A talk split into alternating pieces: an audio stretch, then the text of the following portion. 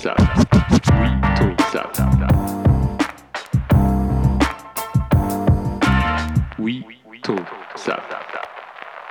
Salut à tous et bienvenue dans un nouvel épisode de We Talk Sap, le premier de 2023. Comme chaque fois, je suis avec mes comparses euh, Boras. Salut Boras. Salut Romain, salut Rems, salut tout le monde. Salut Rems. Bonjour tout le monde. Alors, euh, pour ce premier épisode, bon, on va commencer comme à notre habitude, faire un petit peu un tour de table, savoir euh, ce que chacun porte. Je vais commencer par toi, Rémi, ça va? Ah, Très bien, je vais, je vais étonner aujourd'hui. je- Mon, mon look a un peu changé que- par rapport à d'habitude. Je suis en croisé, je suis en costume croisé parce que parce que parce que aujourd'hui euh, bah, je vais en vie, point. hein, voilà, avec des boucles, des boucles de chez Mirmine et euh, un col roulé pour euh, parce que j'aime bien le col roulé pour la saison. Tu sais, j'aimerais bien te voir. t'es en- en- Monsieur, Monsieur, Ah c'est exactement. pimp. hein. Ouais. Et, et toi, Beau, t'es habillé aussi pour les grands jours?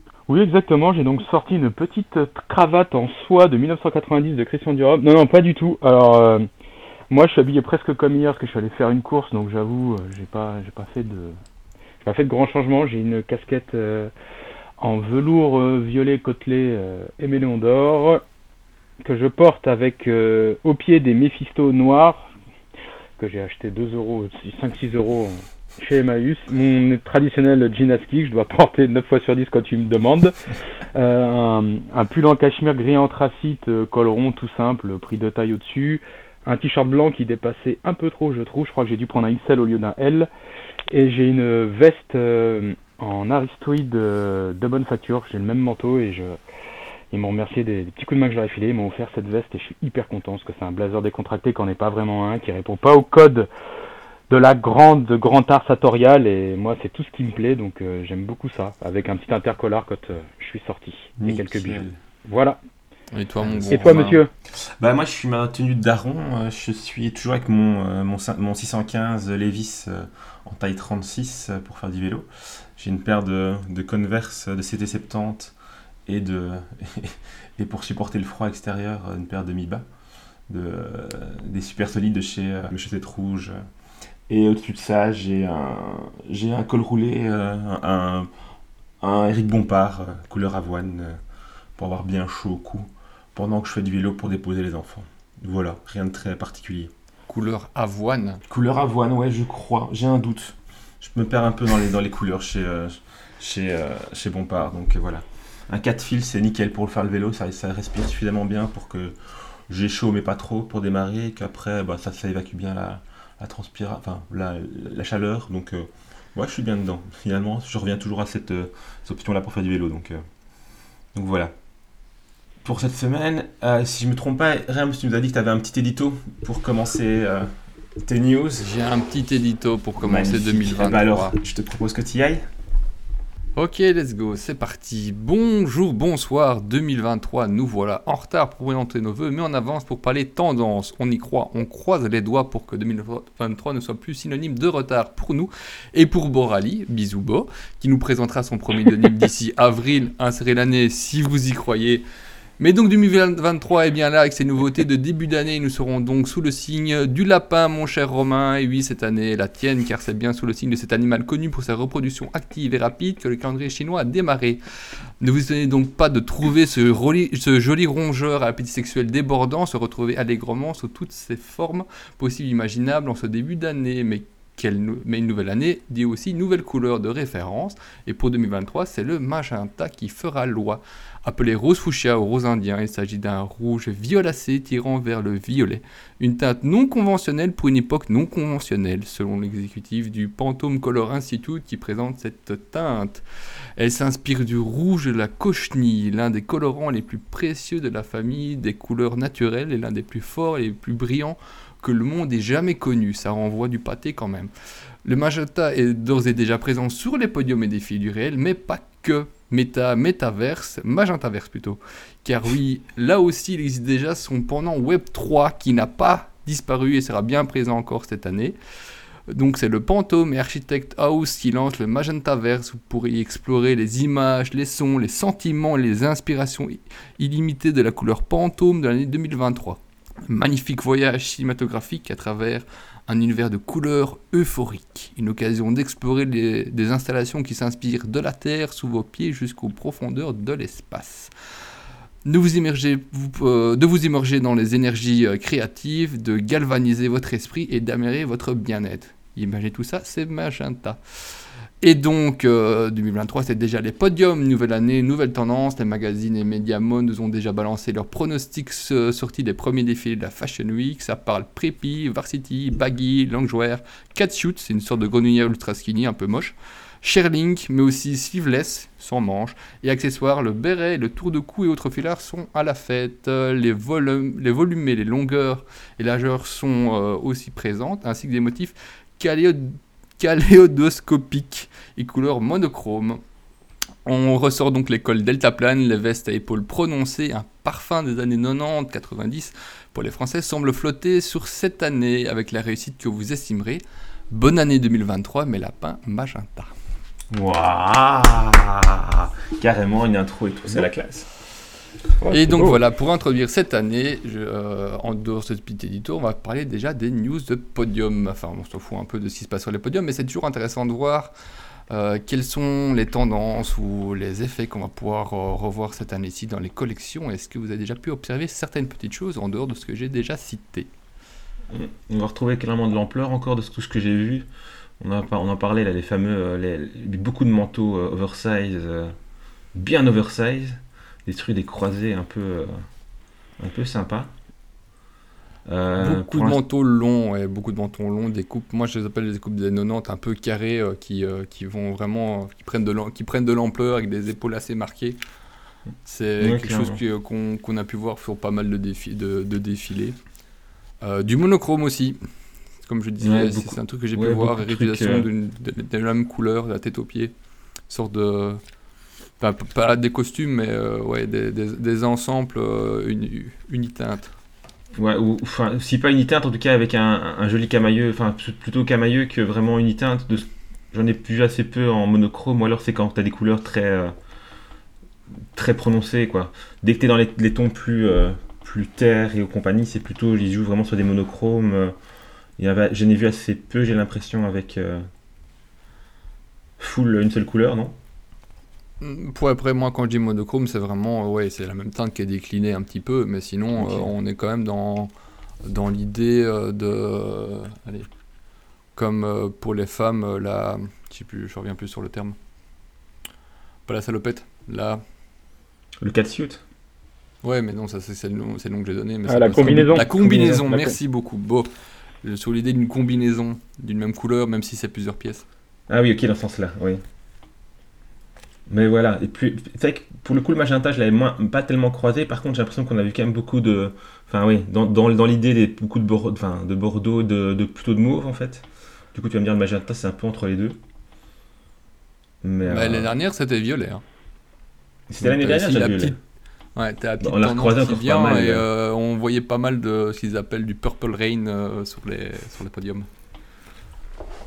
Ouais, ce qui est toujours marrant de voir d'ailleurs que ces histoires de Pantone qui définit la couleur de l'année chaque fois, chaque année. Pour le Ouais, coup, magenta. défini, défini. euh, Ouais, c'est cahiers de tendance. Enfin, en, en vrai, il faut, se ça. ra- faut, faut se rendre compte quand même que c'est quand même des, des gens dont on parle pas tant que ça, j'ai l'impression, les, les, les cabinets de tendance qui font quand même, qui ont quand même une, une méchante influence, j'ai l'impression, sur, le- sur beaucoup de marques. bah, il faut savoir se renouveler. Se renouveler, c'est une manière de se renouveler aussi. C'est peut-être une excuse pour se renouveler. euh, Ça, C'est ça. pas- Se donner un thème, une sorte faux. de. Mais oui, c'est ça, c'est une idée de lancer une, une, enfin, une année, de, de lancer des nouvelles saisons avec euh, des, nouveaux, des nouvelles idées, dont la couleur. Et c'est Pantone qui, euh, qui la sort chaque année. Maintenant, c'est pas pour ça que tout le monde va être dans ces couleurs-là, hein, faut pas, Non, faut pas, non plus exagérer. Mais euh, c'est quelque chose qui risque de se retrouver. euh, Alors, bon, t'as la teinte et puis t'as la déclinaison de teinte. hein. Et euh, les couleurs qui vont avec, parce que tu peux aussi te retrouver avec des palettes de couleurs qui vont en association. Mais euh, c'est certain que c'est une base de travail pour euh, pas mal de, de personnes. Oui, c'est ça. Peut-être pas dans, le- pas dans, dans les, enfin, les plus gros créateurs, encore que eux, enfin, devaient dé- déjà y être avant. Je me rends pas compte à quel point, à quel, à quel moment, enfin, à quel moment eux, sont influencés par ce genre de, de bureau de tendance. Donc, euh, c'est assez difficile à dire. euh. Mais, Et toi, mon bon Boris, qu'as-tu pu repérer jusqu'ici? Bon, je vais commencer par une minute d'ego. Si la couleur Pantone, c'est cette espèce de magenta qui tire, euh, on est d'accord que le pull Nito, le pull Nito que j'ai sorti là avec le- la couleur framboise, on n'est pas très loin. On n'est pas plein très dedans. loin. C'est Absolument. Plein dedans. C'est ça, quand j'ai vu ça, j'ai un peu halluciné parce que c'est ce que j'avais, euh, entre guillemets, bah, pas du tout en mode oracle, hein, mais dans la dans l'article, quand j'avais poussé, j'avais dit qu'on l'enverrait beaucoup. Et en fait, moi, j'avais remarqué que cette couleur, on commençait à la voir euh, chez des labels de streetwear euh, chic, tu sais, comme Noah, tu vois, qui l'avait utilisé dans sa collab avec Barbour. J'avais trouvé la couleur incroyable l'hiver dernier. Et je m'étais dit, ah, j'aimerais bien avoir une pièce comme ça. Et en fait, c'est pour rejoindre avec ce que dit Romain, je me demande ouais dans quelle mesure, euh, vu que j'ai jamais taffé pour une marque euh, bah, qui crée des collections, euh, qui les crée euh, un an, deux ans en avance, etc. J'ai jamais taffé pour ce genre de marque, donc je me rends pas compte à quel point il y a une influence de ces cabinets de tendance. Je crois me rappeler que une- marque française type euh, Digital euh, Vertical Brand, c'est ça, DNVB là, Ouais. avait voulu une fois euh, se servir de ça et du coup elle s'était complètement crachée sur un ou deux produits parce qu'en fait bah, les cahiers de tendance euh, ça correspondait pas du tout à sa cible et ça lui avait porté préjudice. Mais je sais plus si c'est une je sais plus si c'est une rumeur ou quoi. Je, mon souvenir est un peu flou. Mais euh, je- donc du coup je me rends pas compte. Je peux pas t'aider Romain là-dessus. Sinon ouais comme vous j'ai regardé bah, toujours plus d'ampleur. Après il y a un truc c'est que les défilés il y a toujours de l'ampleur entre guillemets sur les défilés. Je sais pas c'est un truc quand tu regardes les modèles comme les mannequins sont souvent très minces hommes ou femmes d'ailleurs ils ont quand même des, des silhouettes qui sont très allongées etc il y a quand même toujours beaucoup de vêtements qui paraissent très amples et puis bah quand tu parce que depuis dans les magasins bah tu le ressens pas autant. Alors Bah, euh, je sais pas Alors, dans quelle en l'occurrence, justement, jouer. il y a- il y a- justement, avec les trucs, le, le catsuit, l'espèce de, de, de, de combinaison qui est très près du corps, et l'espèce de retour aussi aux années euh, fin 90, il y a, il y a quand même pas mal de, de- de silhouettes assez, assez proches du corps, avec, euh, quand tu vas voir du côté du jean, de ce qui se fait en jean, c'est, on, va, on va revenir sur ce truc très près du corps, très... euh, allez, retrouver des tailles basses, des, des trucs assez skinny, défoncés. Euh, vraiment quand on parle du denim, quoi. Donc, là, Aïe, on- aïe, aïe. Ouais, pas de chance. hein. On va retrouver, on va, on va recommencer à revoir du diesel, quoi. Une- un retour en grâce de Ah. diesel. Ah, tu vas pouvoir ressortir des trucs beaux. Ah putain, il doit m'en rester un. J'en ai gardé un, je garde toujours une pièce par, euh, par épopée de mon aventure dans le vêtement. J'ai mon premier diesel que j'avais acheté euh, au lycée. Bah, Et euh, du. Ah ouais, ouais, je suis. On appelle ça des archives. Ouais. Modèle Farco coloris 772. hein. J'ai oublié tous mes souvenirs avec mon accident, mais je me rappelle des modèles de mes jeans. C'est d'une tristesse sans nom. tu dis, mais, tu dis, mais qu'est-ce que lequel. Quand on dit que le cerveau est un grand mystère, je me dis ouais, parce que déjà quand tu comprends pas le tien, va comprendre celui des autres. Mais euh, non, non, ouais, du, bah, si, écoute, si le, le skinny revient, etc., ça, ça sera très bien. J'avoue, moi, j'ai, j'ai moins regardé. C'est vrai que, alors, je suis censé être le mec qui bosse dans, dans la fringue et tout, mais comme je suis en pleine phase créative, je, j'essaie de regarder le moins possible de choses parce que, à la différence, je m'inspire très peu de ce que je vois, et plus t'en vois, et plus c'est dangereux, plus ça vient mettre des biais dans, bah, ça vient mettre des biais dans tes idées, parce qu'il y a tellement de belles choses, euh, tu sais, ça te donne toujours envie de faire de nouvelles choses. C'est, c'est moi, c'est une problématique euh, où j'essaie de faire attention, c'est que comme je suis euh, accro à la sape, mais genre vraiment, je me rends compte, hein, je suis un putain de drogué. Mhm. Plus j'en vois, plus c'est mauvais pour moi en fait, parce que je, je me ferme à très peu de choses. En plus, plus j'évolue et plus je suis, j'ai l'impression d'être de plus en plus curieux. C'est-à-dire, euh, je vais me, ouais, tu vois, tout m'intéresse en fait, et je vois des idées, des idées de motifs. L'autre jour, j'étais, j'étais en train de manger dans un restaurant éthiopien et ça devait être dans une, ça devait être, ils avaient dû reprendre une vieille brasserie parisienne et là, je vois des carrelages un peu éclatés. Je crois que c'est type années 70, mais c'était cheap de ouf. Mon père détestait ça gamin et là, je regarde et je suis en train de visualiser une tenue en regardant les paquets, ça me donne des idées. Enfin bref. Donc j'ai, un peu moins regardé, je pense que vous les collections. J'ai, checké rapide, j'ai regardé les marques que j'aimais bien et j'ai vu Attends, des choses attends, incroyables. Il y a quand même du, T'as vu un vieux carrelage, t'as imaginé une tenue ouais. mais Il je te dit qu'il est drogué. C'est une intervention qu'il faut faire. hein. Là, mais- non, non, c'est incroyable. Tu verras, le- la tenue, elle se dessine quand tu regardes le carrelage. Franchement, euh, enfin, pas les pièces, mais les, la composition des couleurs. Et il y avait même de la texture. C'est ça qui est ouf. Donc, euh, j'ai- putain, j'ai- j'aimerais tellement gagner euh, au loto là et pouvoir financer une vraie collection pour Borali tout de suite. Tu sais, poser 100 000 balles et, et me faire me faire kiffer. Mais bon, moi, pour revenir, c'est, Yoji Yamamoto qui m'a, qui m'a secoué moi. Ça, Parce que bon, il bah j'ai trouvé la collection incroyable. Je mets genre vraiment incroyable à se taper la tête par terre. Il y a des trucs avec des motifs. Bah, lui c'est Monsieur Volume, donc on a toujours. euh, c'est dingue parce que plus je regarde et plus son volume me paraît de moins en moins impressionnant en termes de volume. C'est simplement que bah, l'œil s'habitue à avoir de plus en plus de volume de tous les côtés.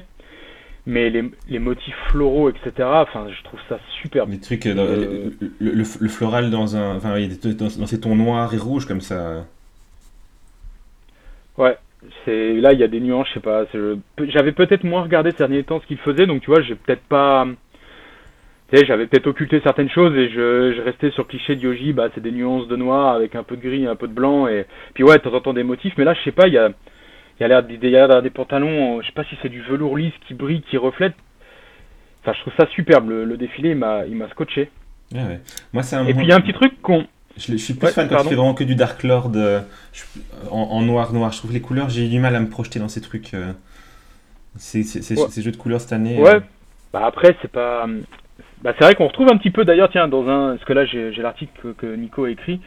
On retrouve un petit peu de framboise magenta dans les reflets d'un de ses pantalons là. ouais. Pour euh, faire en lien avec le pantalon. Ouais, je sais pas. Bah, honnêtement, c'est.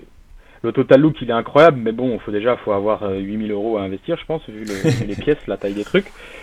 Mais ouais, je, trouve, je trouve ça beau, quoi. Après, il y a un truc dont on n'a pas parlé et qu'on voit déjà beaucoup cette saison, enfin qu'on a déjà vu beaucoup cet hiver et, et qui revient, ça va être le, le duffel. On en voit, on en a vu sur les défilés, On a les cro- duffel euh, oversize et tout.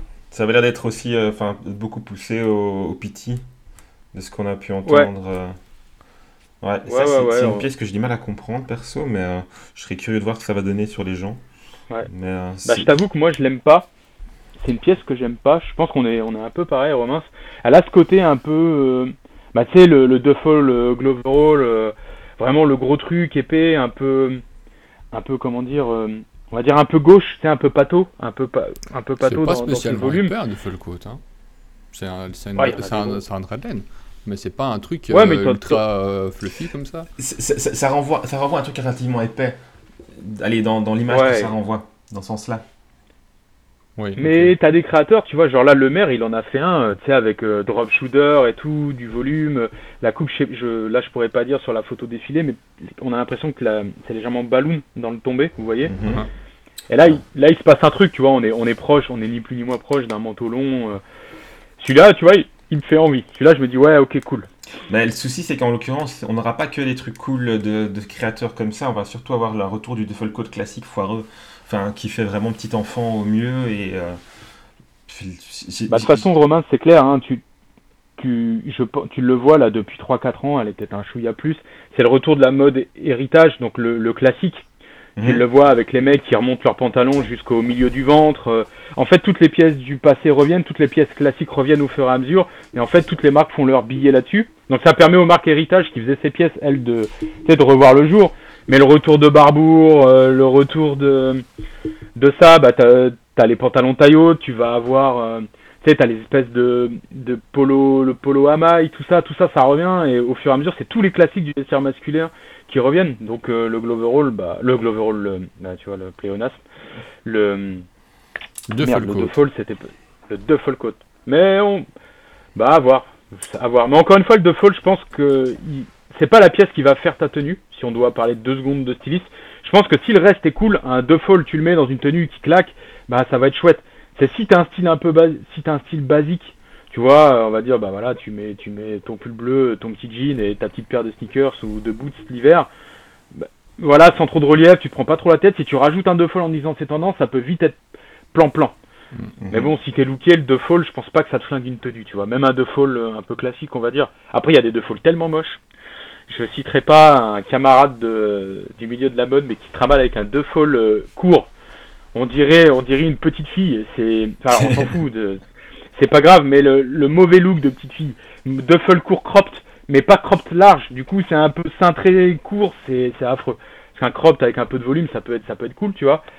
Donc ouais, on, bah écoute, on verra. Un duffel crop, euh, je sais pas, j'ai une image bizarre. hein. C'est, on est, on est tout, tout, tout de suite vers euh, des, des sphères euh, un peu BDSM.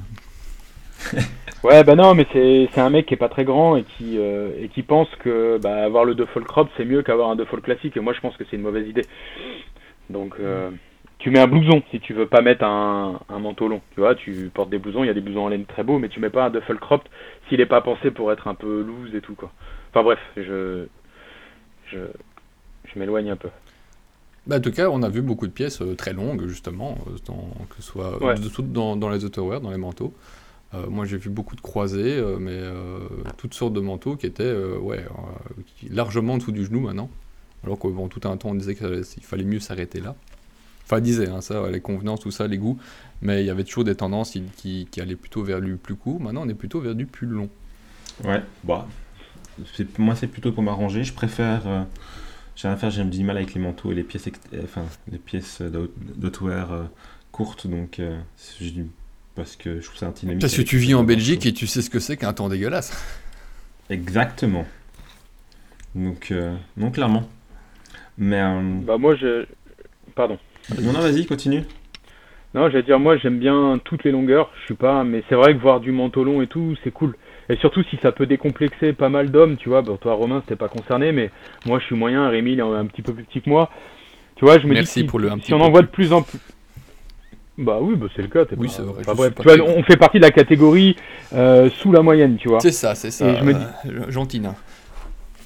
voilà. Et tu vois, quand je vois, le, je discute avec des lecteurs et tout, le nombre de mecs qui ont encore ces complexes et tout, bah, je me dis que plus on en verra, tu vois, plus on verra de manteau long, bah, plus aussi l'œil s'habitue et plus ça va libérer les gens, tu vois. Donc, euh, quel que soit leur morpho, donc c'est cool, tu vois. Et après, euh, on arrivera euh, peut-être dans 10-20 ans où bah, chacun pensera ce qu'il a envie et prendra un peu moins le choix. Quand les gens seront grands. Quand les gens sont tous grands. Ouais, c'est pas sûr. Voilà. Ça stagne un peu en vrai. Mais. euh, Bah, Mais ça s'arrête un jour, la, la grandeur aussi. J'ai l'avantage d'avoir une- un peu une taille un peu, un peu standard qui fait que j'ai pas trop ce genre de problème euh, de, de problème effectivement de taille. C'est vrai que mais euh, j'aime bien les trucs portés même enfin ouais, très longs. j'ai j'ai des j'ai des manteaux qui m'arrivent qui font un bon un, un bon 125 cm de long euh, qui m'arrive mi-mollet euh, sans problème et j'adore ça enfin vraiment le côté couette et puis puis, puis ça tient chaud sa mère quoi. Donc euh, Ouais, puis, puis c'est beau, je trouve, tu sais, quand, t'es en mouvement et tout, le, le... moi j'aime beaucoup les vêtements qui bougent, tu vois, Mhm. de- qui vivent sur toi. Et euh, bah, quand t'as un manteau long, ça vit, quoi, c'est beau, il y a du mouvement, puis tu peux te permettre pas mal de trucs. euh, Si tu geeks euh, un peu les, les trucs euh, layering et tout, tu peux t'amuser. Et tiens, je pensais à ça, j'ai oublié. Dans les trucs qu'on a vus, et je suis très content, bah, on voit pas que ça, mais on voit beaucoup de manteaux avec des manches longues qui recouvrent une bonne partie de la main. Et alors ça, ça nous arrange, nous, nous les moyens, parce que bah, ils sont souvent, les manches sont souvent longues, de toute façon. Et, et c'est cool, parce qu'il y a eu une espèce, et j'ai été le premier à adorer avoir les manches très courtes, comme j'aimais montrer mes bracelets, machin et tout. Mais putain, un manteau long avec des manches longues, c'est cool, et c'est pas grave, et c'est pas moche, en fait, et c'est logique avec le froid et tout. Donc euh, voilà, j'ai remarqué qu'il y avait quelques, quelques créateurs où ils avaient bien laissé pendre, pendouiller les manches, enfin, pas de manière abusée, ça faisait pas non plus oversize, mais on sentait qu'il y avait un euh, terminé, euh, on, peut, on peut voir ta montre euh, dès lors que tu lèves un tout, enfin dès lors que tu penses bouger le bras et que tu les as pas le long du corps, quoi. J'ai trouvé ça assez cool. Ça apportait un côté très relax, sans niquer, je trouve, le, pardon, sans, sans compromettre la touche d'élégance que peut apporter un manteau long. Alors, je vois l'idée, mais sur, sur défilé, ça marche pas mal. Je peux comprendre euh, en vrai. Mais souvent, quand tu vas voir ça dehors, en dehors d'un truc coupé au scalpel qui est, qui est super maîtrisé, t'as vite l'air d'avoir un truc trop grand sur toi quand c'est le cas, d'avoir les, les manches qui arrivent, qui te bouffent la main comme, euh, comme on a vu ça sur certains défilés. Je dois avouer que le côté, l'aspect classique de dire que euh, ton, ton manteau doit arriver au- au- aux alentours de la naissance de ton pouce me paraît pas déconnante parce que tu te retrouves vite sinon à avoir un truc euh, trop grand. Enfin, qui fait, qui fait que tu as l'impression d'avoir un truc qui est trop grand pour toi, quoi. Qui est pas juste oversize, qui est juste trop grand. Donc, euh, si Ah j'ai un, je, ouais, suis du même, je suis du même avis entre le truc du podium qui est un peu étudié pour et on veut, on veut justement avoir ce genre de gimmick euh, qui sortent des, des conventions. Euh, sorti de là, ça ressemble, ça fait souvent trop, juste trop long. C'est compliqué, quoi. Je sais pas, tu- en mouvement, faut le voir aussi, mais c'est... Toi, sur ton, sur ton, sur ton Parisian Coat, là, de chez, de chez De Bonne Facture, ça marche pas si mal, mais, mais c'est surtout parce que je te vois beaucoup dans, dans les photos avec euh, les mains dans les poches, les mains qui, les, les mains qui bougent, qui fait que le, le, le bras plisse et ça, ça peut fonctionner comme ça. Mais effectivement, il y a quand même des moments où tu te retrouves avec les- la main qui est bouffée par le manteau, non? Ça Oui, d'ailleurs, c'est chiant à mourir quand tu mets les mains dans les poches avec des, des manches trop longues. Non, justement, c'est bien, c'est hyper protégé. En fait, ça protège beaucoup plus. Mais justement, là, en fait, on a et c'est ce qu'a fait que je pense que la mode de l'ultra skinny, ça, c'est une de mes thèses, une de mes théories, pardon. la mode ultra skinny pour moi a explosé au début des années 2000 avec Internet qui montait, etc.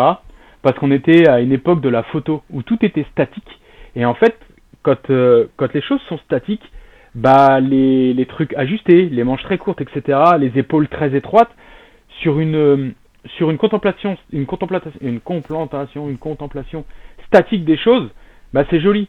Sauf que dès lors que tu bouges, tout rebique, tout remonte, c'est pas et là tu te rends compte que bah c'est moins joli. Là où le loose, le, le un peu long, le volume, bah dès lors que c'est en mouvement, tu te rends compte bah que c'est pas gênant parce qu'effectivement si tu poses les bras ballants, euh, on se tient jamais les bras ballants à part quelques, à part quelques peut-être euh, quelques mecs un peu introvertis, etc. Tu te trimbales jamais les, les, bras le long du corps ballants. Et en fait, les manches, elles, te paraissent vraiment longues que quand tu as les bras ballants. Sinon, dans ta vie au quotidien, tu bouges. Alors, on bouge peut-être pas autant les mains que moi, parce que c'est vrai que quand je parle, je, bah, je vous parle, je suis en train de mouliner avec mes mains. C'est terrible, je brasse de l'air. Mais euh, je pense que justement, la vie n'est pas statique. Et dès lors qu'un truc en mouvement et tout, c'est joli, dans des dans des eyes et c'est joli, bah, ça veut dire que ça fonctionne. Et franchement, mon Parisian Coat, en fait, il est pas si long que ça. Je crois que je suis un peu balèze. Parce que euh, ça, les manches, même quand j'ai le bras le long du corps, si j'ai un pull et tout, ça, ça me bouffe pas spécialement les mains. Mais c'est un propos. Ça, je suis pas en train de dire que ça doit devenir une, une norme et que tout le monde doit faire ça. Non, clairement. Je, vraiment, je suis en train de dire ça et comme tu le dis, effectivement, ça peut vite être bancal, etc. Mais je pense qu'il faut pas en faire un mouton noir et dire que non, il faut pas le faire, tu vois. Quand t'as le flow, quand tu sens le truc, t'as envie d'essayer, et ben je pense que tu peux le faire. Tu joues avec tes pulls dessous. Et, tu peux faire des trucs très cool. Mais ouais, encore une fois, c'est pas une norme, ça doit pas devenir, euh, ouais, bah, le, ça doit pas devenir, tous les hommes doivent pas faire ça demain. Mais en fait, tous les jours, je vois des meufs dans le métro, et franchement, à Paris, il y a un espèce de fantasme que le Parisien est looké. Il y a des Parisiens stylés parce qu'il y a des coins, machin, mais la majorité des gens, ils sont habillés comme tout le monde. Et je vois quand même pas mal de meufs, et tu sens que c'est pas des meufs, euh, genre, euh, qui, sont en école de mode ou qui travaillent pour je ne sais quelle marque, hein. C'est des meufs, entre guillemets, communes, tu vois, des gens de tous les jours, comme, comme vous et moi, qui vont faire leur taf de bureau, etc. Elles ont du drop shoulder, elles ont les manteaux un peu longs, elles ont des putains de flots, et elles se prennent pas la tête. Et c'est pas parce qu'elles ont des morphos de meuf ou quoi, c'est juste qu'elles se prennent pas la tête. Et moi je vois des mecs maintenant de plus en plus faire ça, et ils sont tout aussi stylés, tu vois. Et c'est juste qu'on a on a l'œil qui a été habitué pendant des années, des années, des années, des années, et que bah comme toujours quand t'es habitué à un truc, c'est vachement dur, euh, même quand t'es curieux et tout, c'est vachement dur de te sortir de ce dont de ce dont t'as l'habitude de voir. Je vais prendre un énorme cliché, mais on existait sur les euh, sur tous les trucs de type euh, tu sais sur tous les trucs euh, merde comment on appelle ça là les les changements de société, d'accepter les gens différents, etc. Mm -hmm. il, y a, il y a 30 ans, tu disais deux papas avec un enfant, tu ah, c'est pas possible, machin, c'est pas comme ça qu'on doit faire. Je prends un truc qui a aucun rapport avec le vêtement. Hein. je mais, mais, je, mais tu vois, ouais, ouais, mais c'est, je grossis le trait exprès. Mais il y a, parce que il y a un, de l'autre côté, il y a de l'esthétique, etc. Il y a, on va dire qu'il y a un équilibre, c'est, c'est différent de. Mais je pense que il y a beaucoup de choses où on a été habitué et que on peut aussi déconstruire, je vais sortir le mot, on peut aussi déconstruire des habitudes au niveau du goût, de l'esthétique, etc. et voir qu'il n'y a pas, pas qu'une voie. Ça veut pas dire que c'est celle qu'il faut emprunter absolument, mais que c'est pas forcément mauvais, c'est pas forcément pas beau.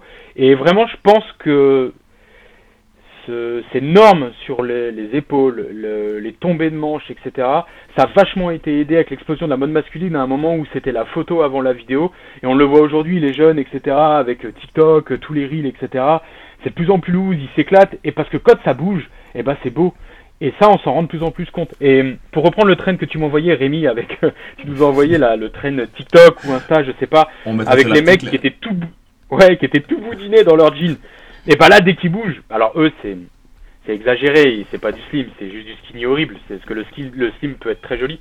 Mais, euh, et tu, vois que bah là, en vidéo, ça fonctionne plus. Alors qu'à une époque, en photo, ce genre de truc, ça serait passé. Mais dès qu'ils bougent, tu, alors c'est un exemple qui est un peu trop gros, mais bah tu vois qu'il y a des choses qui bah, fonctionnent on va comme pas. dire ce que c'est. Hein. C'est une, c'est une, c'est une... J'adore regarder les trends à la con sur, sur Instagram. Et il y en a une qui s'est installée avec des types qui font euh, des, des, des, capsules vidéo où ils partent euh, position arrêtée, puis en une fois ils s'élancent vers l'avant dans une, dans, dans une marche très virile avec une musique hein, qui, qui dépote un petit peu.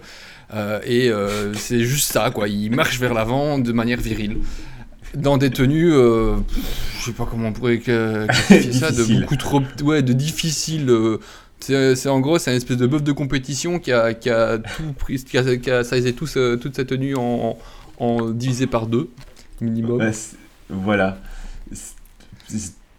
Voilà, c'est à voir. On, met- on mettra sur l'article de, de l'épisode parce que ça serait dommage. Mais ça a l'air de marcher à mort parce qu'il y en a plusieurs qui font ça. Ils, après, ils se font des collabs et tout. Et ils se font, euh, ils, se font, ils se font des sessions ensemble. Ils étaient d'ailleurs au Petit Wumo à, à cette année-ci. C'était assez drôle à suivre. Putain. Bon, après le Petit Womo, effectivement, il y a quand même, c'est quand même un endroit où il y a quand même beaucoup de clowns. J'ai l'impression que cette année, j'ai vu plus de clowns que de, que de trucs intéressants Wo- de, de ce que j'ai vu du Petit Womo. C'est un peu. euh, Oui, mais c'est parce qu'on voit les extérieurs. Ce qui est intéressant, c'est ce qui est proposé dans, dans les allées, les, les Mais- pièces des. Alors après, c'est peut-être mon goût qui a changé, mais ouais, mais euh, il y a une époque où je trouvais qu'il y avait quand même des choses intéressantes dans les dans, tout- dans tous les pans du euh, tous les mecs du euh, qui, qui, qui posaient pour le petit moment. Il y avait des, des trucs à reprendre qui étaient pas- un peu sympas. Mais là, j'ai l'impression qu'il y a de plus en plus de clowns vraiment. euh, Bah, bah c'est simple, c'est pas. Je pense Beau, que Beau, t'es comme- tu y as été, donc tu peux, nous- tu peux en parler. Ouais. Ouais, j'ai Ah, fait l'édition. euh, Ouais, j'ai Ah, fait. Enfin, pas cette année, j'avais fait l'édition de l'hiver 2000 2020. C'est un de mes souvenirs les plus nuls de mon parcours dans la SAP. Vraiment, et je dis pas ça, tu sais, pour faire un peu le mec à contre-courant, vu que tout le monde dit que Pity Wumo c'est bien, je vais dire c'est nul, tu vois. T'es pas En tant que salon de pas vêt- assez magnétique, c'est tout. On va y venir. En, tant- en- en tant que salon professionnel de vêtements, bah c'est un salon professionnel de vêtements. euh, je veux dire, euh, il est pas mieux que, il est, il est très grand, donc c'est presque chiant en vrai, parce que quand tu dois avoir plein de vêtements et tout, c'est presque trop grand. Sais, ça prend du temps, tu dois marcher, il y a, il y a plusieurs pavillons. Euh, moi, dans mes centres d'intérêt, quand j'avais été voir le Pity, euh, je préfère largement faire Welcome plus Man à Paris. Ces Mhm. deux autres salons, ils sont, ils sont plus petits, il y a plein de causes- il y a plein de marques, je préfère faire ça. T'as pas, t'as pas de pan, etc. dehors, tu viens, tu fais ton taf, tu regardes les marques. Si t'es un média, tu peux voir un petit peu les, ce qui sortira prochainement, etc. Je trouve pas que ce soit très intéressant en tant que média, je vous avoue, j'y vais, je regarde, mais les gens qui sont là sont des gens qui payent cher leur place. Ils sont là pour vendre à des shops leur collection. Ils ont autre chose à foutre qu'avoir euh, Boras de Borasification ou Serge de Comme ou je, ou je sais plus qui maintenant de chez Botgueule, tu vois, et de dire ah salut les mecs, on a un média, alors qu'est-ce que vous allez faire de beau, tu vois Eux ils sont là pour vendre, euh, ils ont voilà, Ouais, c'est ce qui va faire vivre leur marque et leur collection. Quoi. Ouais, moi je suis quelqu'un, je suis quelqu'un qui se met, bah, je suis assez empathique, tu vois, je me mets à leur place, je me dis putain, si moi j'étais là pour vendre ma collection, la demi-heure que je vais passer avec le chevelu là, qui va me dire ah putain c'est trop bien ton truc, euh, j'adore, j'ai, bah ouais c'est cool, mais en fait moi je suis là pour vendre. La demi-heure que tu m'as fait perdre, c'est peut-être, je vais peut-être louper un, client qui va peut-être m'a- m'acheter 5000 euros de cam qui vont me permettre de commander à mon usine. Donc j'ai pas trop envie de les embêter, mais en tout cas en tant que salon, le Pity ça reste un salon pro, c'est intéressant, t'as plein de marques, etc. Ouais, mais c'est- ça- quand on parle du PT, vraiment, je- moi je parle le salon pro. Ouais, la faune d'or. J'ai- pas l'intérêt. C'est vraiment la faune d'or qui est, qui, est Ouais, et bah c'est- Et, et, et, et intéressante pour le côté, euh, le côté flamboyant euh, qui, était, qui était amusant. Mais c'est peut-être moi qui ai changé de goût et qui fait que ça me Oui, mais parle alors moins. mais décrivez pour ceux qui ne savent pas ce que c'est que le PT, c'est quoi cette faune Alors le dehors Petit Womo, alors on a beaucoup de faune de, de mecs dans le menswear euh, qui vont jouer euh, sur euh, des costumes. Soit il y a des grands classiques, des mecs qui sont habillés de manière très classique, mais beaucoup de mecs qui vont jouer des trucs euh, qui se veulent un peu originaux avec des couleurs particulières, des motifs criards. euh, et ces mecs-là, ils se baladent dans. C'est à Florence, hein, c'est ça Oui. le Petit? Ouais, qui se baladent à Florence euh, euh, pour se faire photographier, en gros, euh, qui sont là pour, euh, pour pavaner. Euh, vraiment des pans. Euh, qui, mettent le- Ouais. qui montrent leurs belles couleurs et qui doivent être les plus originales possibles. Et, et, et ça mène à, à des, à certaines horreurs à base de, de, de vestes euh, type tailleur mais à franges. que J'ai pas compris ce truc-là. Enfin, Kevin, euh, Kevin Razi, c'est ça?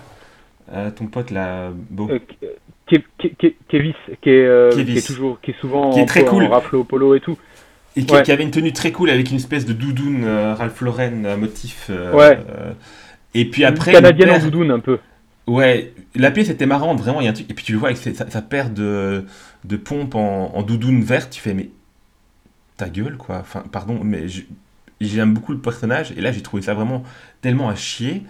Et juste pour faire genre original, j'ai pas compris le concept. et il y en a plein comme ça où t'as l'impression que il faut choquer pour choquer, enfin, il faut se faire remarquer pour se faire remarquer, et c'est. C'est pas fou. C'est tout.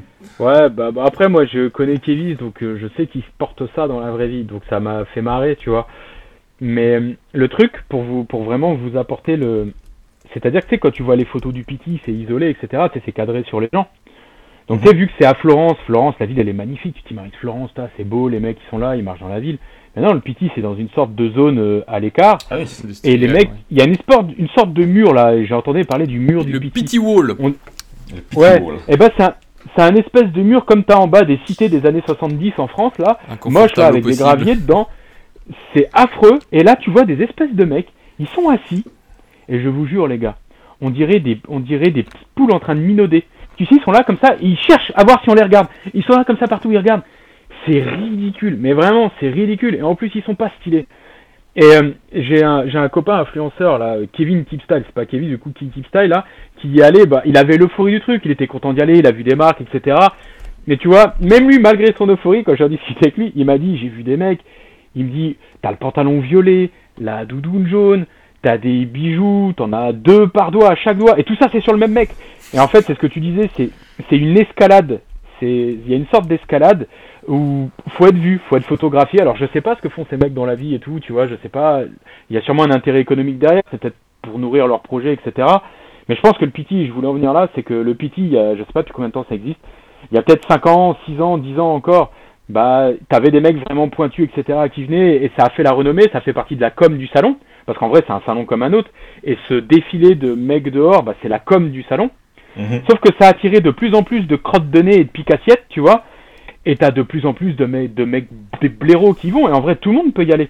Et par exemple, on parlait du gars magnétique, là, le français frisé, là, qui est ridicule au possible, là, qui est coach de je sais pas quoi.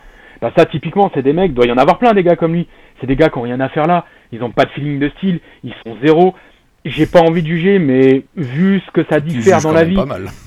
on est ouais mais c'est un avis mais je veux dire mon avis est dur mais je veux dire peut-être que le mec sait très bien ce qu'il fait moi je trouve que c'est pourri ce qu'il fait stylistiquement de très loin de les coachs le magnétisme etc je vois pas ce que ça vient foutre je vois pas ce que ça vient faire dans un endroit où on nous le vend comme des esthètes d'un des esthètes d'une certaine mode tu voyez ce que je veux dire?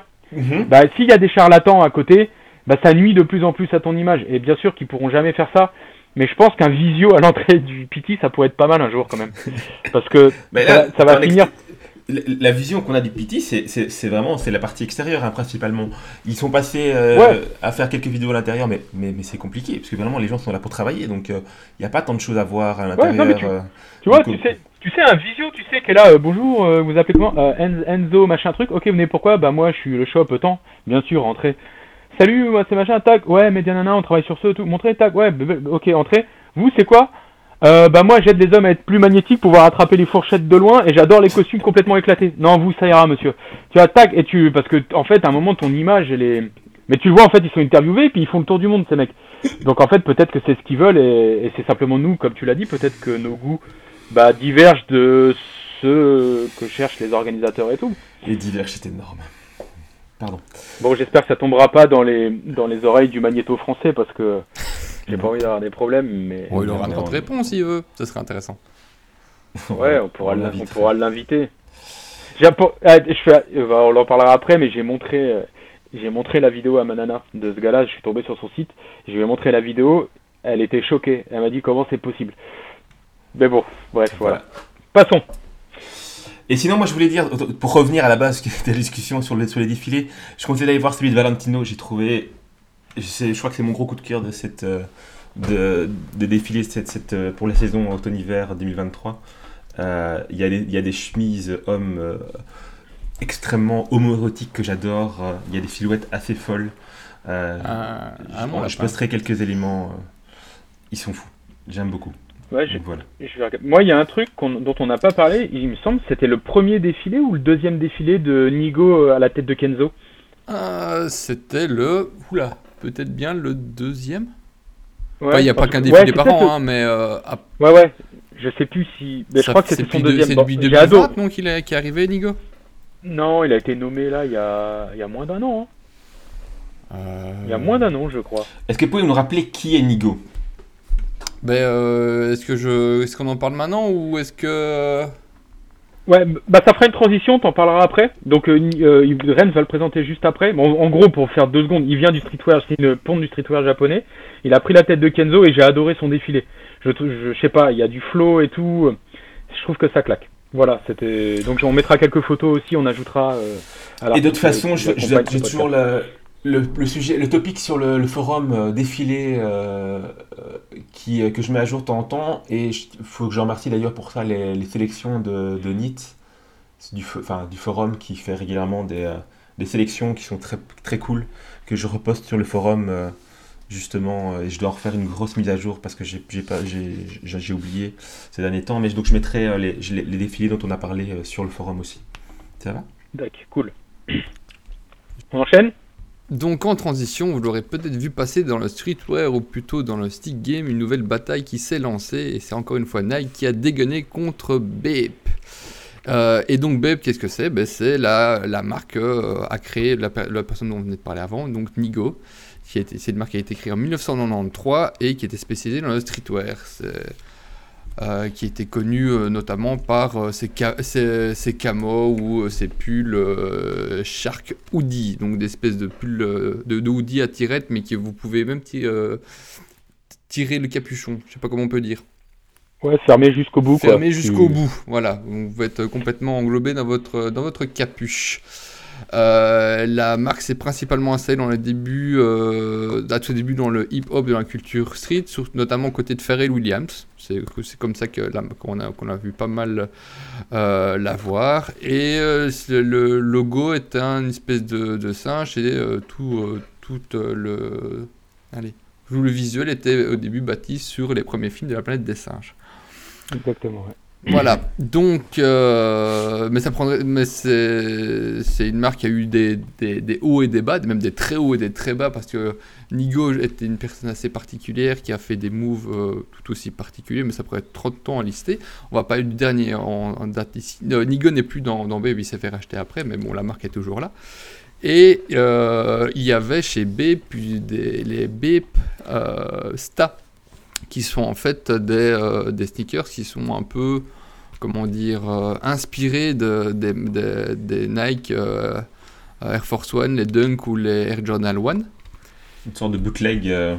C'est ça. Et qu'est-ce que c'est un bootleg? En fait, c'est une chaussure où on, très très inspiré. Enfin, une chaussure. C'est quelque chose de très très inspiré, on va dire.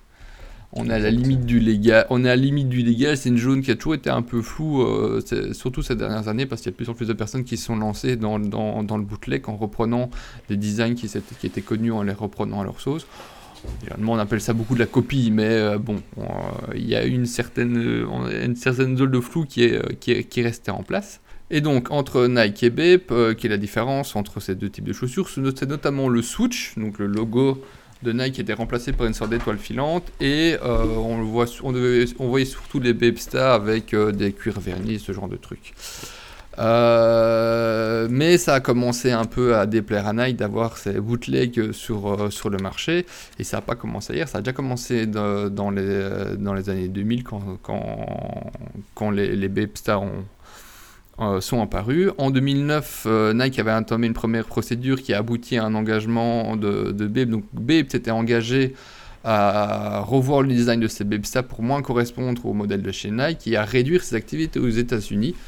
Et ils ont donc fermé une série de, magasins ou de distribution. Mais en 2021, Bape a réintroduit la silhouette originale, donc qui collait parfaitement, enfin parfaitement, qui collait plus au modèle de Nike et multiplier les sorties, collaboration augmentant le visuel et donc les ventes. Ça a fâché tout rouge les pompes de Nike, car la firme a lâché ses avocats sur Bape et cette fois-ci, elle semble bien décidée à obtenir un résultat en demandant une fin de commercialisation ainsi des dommages et intérêts euh, conséquents. On dit conséquents sans en lister le prix, ce serait, j'imagine, par rapport aux ventes qui ont été effectuées.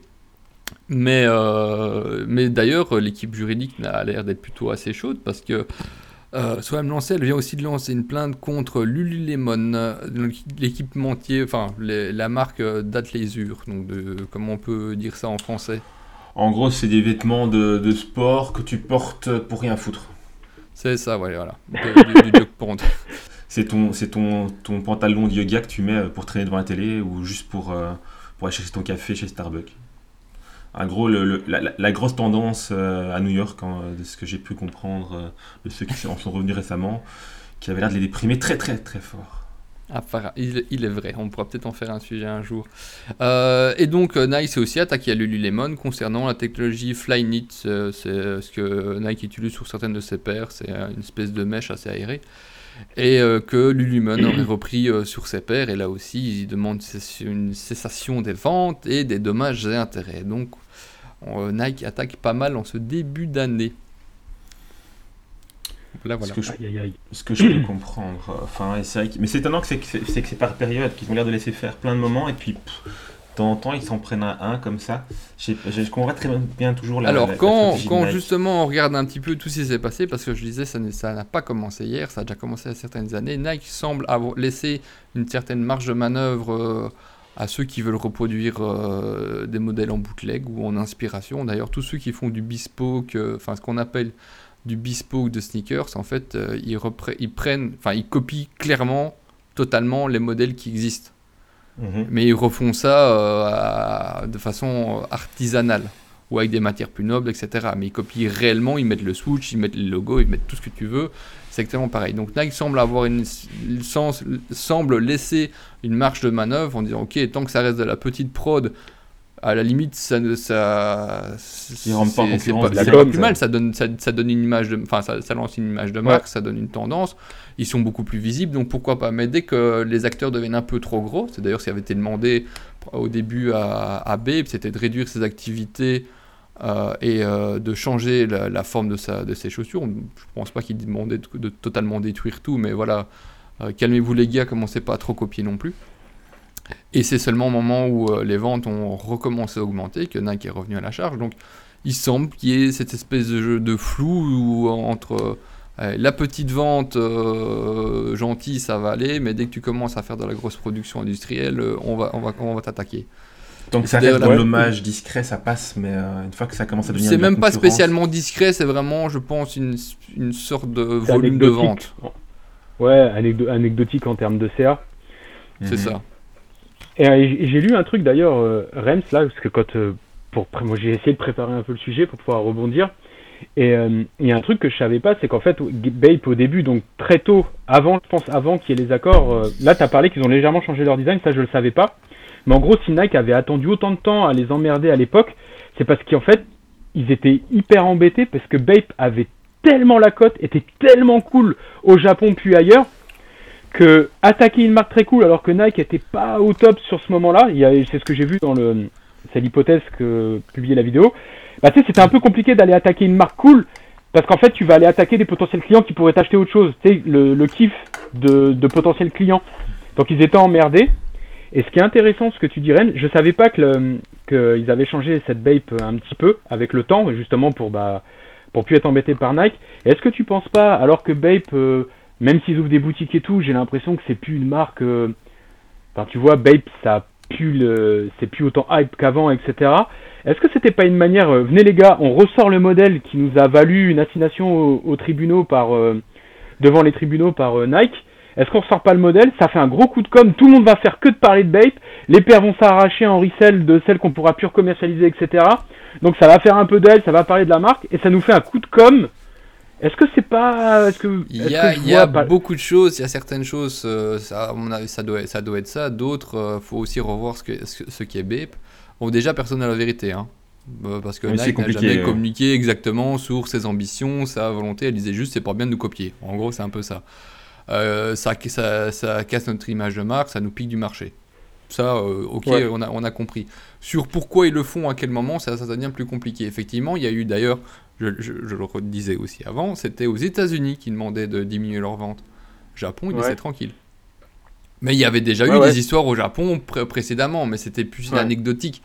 Euh, Ouais, bah, ça- ça doit corréler Il y avait, des, j'ai il vu y avait de- des accords de marché. D'ailleurs, on, a, on, on en a parlé dans plusieurs podcasts. euh, Nike, ils adorent attaquer, ils adorent aussi passer des marchés.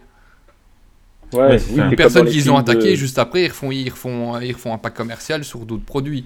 Donc, il, faut aussi, il y a aussi ce, ce- ce truc-là qu'on ne peut pas maîtriser. Nous, on peut voir jamais que ce qui sort dans, dans l'actualité, dans la presse, qui est parfois déjà très interprété, surinterprété. Donc, bon, sur ce côté-là, c'est assez compliqué. Ouais, Euh, c'est très américain la négo avant le jugement ouais. et tout, de toute façon. ou, ou pendant, parce qu'on peut négocier Ouais. pendant. juge- pendant- Là, l'affaire est lancée, elle n'a pas encore été jugée. Euh, donc, euh, ils, sont peut-être en négociation pour certaines choses, j'en sais rien. euh, limiter euh, le type de, de boutique, parce que, bah, par exemple, à Paris, il y a un BEP qui a été ouvert. Peut-être qu'ils vont dire, bah, Ouais. vous, vous faites, vous empiétez sur. C'est pas dire que j'invente, mais Oui, je oui, je- j'interprète certaines choses. exemple. Il y a, il y a d'autres acteurs de la mode qui sont connus à Paris, avec laquelle Nike fait des collaborations. Peut-être que ça les emmerde. Il y a Nigo à côté qui sort des, des bootlegs, alors que, par exemple, Kit, à Paris, ils ont leur AF1 aussi, leur Air Force One de chez Nike. Ben, Peut-être que ça fait une sorte de concurrence. C'est vraiment la réflexion de tout autre, j'en- sais foutrement rien. À côté de ça, euh, re- il faut revenir à ce que Bape fait régulièrement. Bape adore plagier tout ce qui passe. Culture asiatique. C'est un fond de commerce chez Babe, de, de- de- le plagiat ou la copie. Ils ont des, ils ont des Rolex, de, pas, non, justement, voilà. Ils ont des faux, ils ont des hommages à Rolex. euh, qui, qui- att- enfin, qui vra- vraiment, tu prends, tu prends une montre Babe, je sais plus comment ils l'appellent d'ailleurs. euh, La Bebex, non? C'est la Bebex, c'est ça, la Bebex. Bah, déjà, rien que le nom. Je sais pas si c'est eux qui ont trouvé le nom, c'est un nom qui a été donné par, euh, par les Ouais. acteurs. Mais rien que tu, tu, tu vois une montre Bebex, tu penses que c'est une Rolex. Et s'ils font ça, c'est pas pour c'est pas pour sortir leur montre, c'est pour, c'est pour faire une montre qui ressemble à une Rolex et rentrer dans cet univers un peu clinquant, un peu bling bling, euh, qui, qui est tout autour de la marque. Mais ils en ont absolument rien à péter d'aller euh, prendre un design qui existe, même si le, le, le, le design est tombé dans, dans l'usage public, c'est vraiment pour faire une Rolex de chez eux Ah ouais. et capter les abrutis qui vont, qui vont, qui vont lâcher du pognon là-dedans. J'avais déjà vu les, les, sub- les submarineurs façon Bep- euh, Bepex, effectivement c'est déjà pas mal, mais alors en plus ils font la Daytona aussi en, en Bepex, Ils les font toutes, ils les font toutes. c'est assez magique, la, la copie est assez impressionnante de... Il faut, c'est ça, ils font pas semblant quoi. Non, non, mais c'est pour ça que là, on, par- on, on parle euh, des Babestas qui ont, été- bon, et qui ont fonctionné à mort. hein. Il y a plein de modèles qui sont ultra, qui sont ultra cotés et recherchés maintenant. Mais euh, c'est des spécialistes pour se dire Ah, il y a un truc qui marche, il y a un peu blink, on y va, on va dedans. Et on le refait à notre sauce. Mais euh, ouais, notre Mais- sauce, c'est euh, c'est du, maquillage. hein. C'est ouais, c'est ça, faire juste mettre leur nom dessus, parce qu'en l'occurrence là il n'y a pas de... Y a pas, si, limite, si tu me disais, ils me, referaient une Rolex avec leur camo euh, Bep qui, est- qui a, qui a, qui Oh, a elle un charme. Je suis sûr qu'elle Sans- existe. Là, d'accord, mais tu me ferais que des trucs euh, qui, qui sont euh, plaqués, ton, ton, ton image, euh, un- allez, une sorte de, de réinterprétation de, de- d'icône comme ça, je peux comprendre. Mais juste reprendre l'icône comme ça, ça me paraît tellement léger. Après, c'est peut-être une. Je sais pas à quel point c'est aussi influencé par une culture asiatique qui est euh, plus dans l'hommage que. Ou je n'irai pas vers ce genre de choses. Non, je me rends pas compte du tout. Et, et, et au-delà de ça, il n'y a pas aussi le côté streetwear qui est aussi à se, repro- à, à se ré- à se réapproprier des, des icônes euh, du luxe. euh. Mais c'est là, c'est a- Ouais, c'est tellement premier deux. degré que pof, pof, j'ai un peu de mal. C'est- premier degré, c'est du visuel, c'est de la com, c'est tout ça, c'est tout sauf du produit à proprement dit. On parle pas de qualité de produit ou de, reche- ou de recherche de design. Vraiment, on est, on, on est dans, allez, dans le paraître. hein. C'est c'est- Ouais. c'est vraiment ça, dans le blink. Et ça fonctionne, ça a l'air de fonctionner. Donc bon, pour, voir- c'est- pour- pourquoi s'en priver pour Et, et eux? est-ce qu'il n'y a pas. Elles sont à quartz les... Non, il y a des automatiques. J'ai cru au début euh, qu'il y avait que des quartz, mais il y a aussi des autos. Euh, certaines temps, personnes euh, peu introduites disent que c'est les mêmes mécanismes de chez Rolex. Mais bon, faut pas Mais déconner. hein. Enfin, c'est- Ou, euh, ça c'est ça c'est fait pour euh, se, essayer de se voiler la face, je pense. Ben, en fait, il y a aussi le côté un peu euh, dans, le- dans, le- dans le streetwear, dans certaines marques, tu vois, par exemple, il y a beaucoup de choses qui sont pas forcément comprises quand on vient pas du tout de ce milieu. Par exemple, Supreme a été beaucoup moqué par les gens qui ne sont pas de ce délire-là. Mais tu sais, le, le merde, j'ai perdu le mot, quand tu fais plein d'objets comme ça, euh, c'est le goodies, mais c'est un autre nom en mettant Le du merch. branding à tout va. Ouais, du merch. Ouais, euh, je sais pas. En fait, il y a une sorte de c'est pas de l'humour, tu vois, mais il y a une sorte de tu sais de mettre par exemple Supreme qui faisait en mettant ça sur D'autodérision. ouais, voilà, sur tout et n'importe quoi, tu vois. L'escabeau suprême, la brique suprême. Ouais, bah tu vois, c'était moi la Mais brique ça, j'aime bien en vrai. Bah ouais, moi j'adorerais avoir la brique suprême sur une étagère. Bon, j'ai pas d'étagère parce qu'il faudrait peut-être qu'un jour je m'occupe de ma déco. Mais tu vois, j'a- j'adorerais avoir ça. Moi je, trou- je trouve ça cool. Mais parce que j'aime bien ce délire et tout. Mais les gens qui sont imperméables à ça, bah ils trouvent ça complètement ridicule. Et peut-être que ça l'est en vrai vu de l'extérieur. Et du coup, tu vois, Be- Bepex, la Bepex par exemple, les mecs savent très bien qu'ils achètent pas une Rolex. Le but c'est pas de faire de la contrefaçon. Est-ce que c'est pas de dire, euh, nous, on a notre univers, machin, on n'a pas besoin de si on peut on peut singer leur truc, leur code à eux et le faire à notre façon, tu vois? Est-ce qu'il n'y a pas il y a pas un truc comme je sais pas, je connais Oui, pas assez si, c'est tout à fait possible pas- qu'il y ait une sorte de trolling euh, ou euh, de, de, de façon d'un d'un petit peu d'être assez léger sur ce sur euh, allez Dire on est des rebelles de toute façon. mais, euh, ouais, de détourner, de détourner les choses, de détourner les objets, euh, les visuels à leur sauce pour euh, faire de la réinterprétation un peu, peut-être un peu amusante parce que ça va vraiment, euh, ils vont, ils vont parfois un peu loin dans, dans le what the fucking de, de, de leur pièce. Mais enfin, d'ailleurs, depuis qu'il y a cette histoire de, de BP Nike qui est sortie. Tu vas sur Twitter, tu vas sur Instagram, il y en a plein qui se sont donnés, qui font du business autour de ça. Il y a des types qui ont sorti des t-shirts avec euh, Call Me Lawyer et euh, le, le- le- la tête du singe de Babe dessus, ou les camots de Ouais. beige sur des, sur des t-shirts. Ça, ça prend les proportions autres que juste l'affaire juridique. Quoi. Tout, le, monde- tout le monde en, en parle, alors que finalement, il n'y a pas tellement de, de personnes pour être euh, euh, consommatrices de, de- de ces produits-là. Enfin, il y en a, c'est clair, mais j'ai l'impression que le sujet dépasse fortement euh, le, euh, le, le monde à proprement dit qui, s'intéressait à ces marques-là. Juste parce que bah, c'est rigolo de, de, voir à quel point bah, déjà c'était, une copie euh, qui était là depuis des années. Pour certains, ils ont découvert le truc et effectivement, tu vois, tu vois on prend, tu prends une BEP, si tu connais, tu connais pas du tout l'univers, une Bepsta, pardon, tu dis ok, ils ont pris une Nike, ils ont mis, ils ont mis une étoile dessus. Oui, clairement. Ça fait Ouais. ridicule, ça fait vraiment une pompe qui sort, qui sort du marché. Mais euh, après, si tu connais, la plupart des gens voient ça comme ça, et donc quand tu découvres via la via presse interposée, interposée pardon, qu'il y, a, il y a tout un univers autour de ça, ben c'est c'est absolument génial. Et il y en a qui s'emparent de ça, et ça va peut-être aussi avec la culture qui, euh, de, de, de- du streetwear ou de la, mar- de, de la marque. Ouais, c'est ça. La supposition que ça soit que, que Nike voulait pas se fâcher avec, euh, avec la marque et, les fans de la marque au moment où, la marque explosait, je peux, comprendre aussi. C'est vrai que tu dis à l'époque, ils étaient quand même poussés par Pharrell Williams. Tu dis Nike qui, qui vient, devient le méchant, qui, euh, une marque qui, entre guillemets, débute, euh, qui est au début de son truc. Je peux comprendre que les gens auraient peut-être. euh, ça aurait fait peut-être un- une mauvaise presse euh, à, Nike. Mais maintenant, la marque est déjà plus installée. Ils peuvent commencer à dire Bon, maintenant, vous, vous arrêtez de déconner. Ça se tient. Il y, a aussi une autre, il y a aussi une autre théorie qui peut être poussée ici sur pourquoi est-ce que maintenant Nike fait ça. C'est que Nike, depuis 2-3 ans, euh, se repositionne sur ses, euh, sur ses bases pour, euh, pour la vente. Il limite certains modèles. euh, donc, il, il distribue de plus en plus en propre via, via leur e-shop parce que bon, on est comme dans un monde où on achète beaucoup sur Internet. Euh, et euh, avant, où il y avait des exclusivités boutiques sur certains modèles, maintenant c'est plus le cas. Donc est-ce que c'est aussi une façon de Nike de, de dire euh, bon, maintenant la distribution c'est nous et ce sera tout le temps nous tout Et en Mm. limitant justement ce type de modèle qui, sur lequel ils n'ont aucun, aucun poids, enfin aucun poids, aucune, enfin, ça leur appartient pas, ils ont, ils ont pas de, euh, ils reçoivent rien par rapport à ça et ça empiète peut-être sur leur vente. Je sais pas, mais c'est une possibilité. Ok. Il y, a- il y a un truc aussi, aussi sur les débuts, c'est que Bape a été Nigo en fait, il a été propulsé par Hiroshi Fujiwara, le mec qui est, qui est derrière Fragment Design, et Hiroshi Fujiwara, c'est le, mais vraiment, c'est le, c'est le dieu vivant du streetwear japonais. C'est le mec le plus influent de l'histoire du streetwear japonais. D'ailleurs, il avait carrément sa ligne HTM avec euh, avec Nike. Et euh, et en fait, le, le truc, c'est que c'était son second. Et d'ailleurs, euh, Nigos, je crois que ça veut, je crois, je- si je me souviens bien, ça veut dire second en japonais. Et parce que c'était le second de Fujiwara. Donc en fait. Nike, c'était hyper Oui, ça. compliqué. C'était hyper compliqué d'attaquer, euh, d'attaquer Nigo, qui était le, bah, qui était le protégé du mec le plus influent au Japon du streetwear, avec qui Nike avait une gamme, parce que je crois qu'HTM ça a commencé dans les années 2000, début 2000.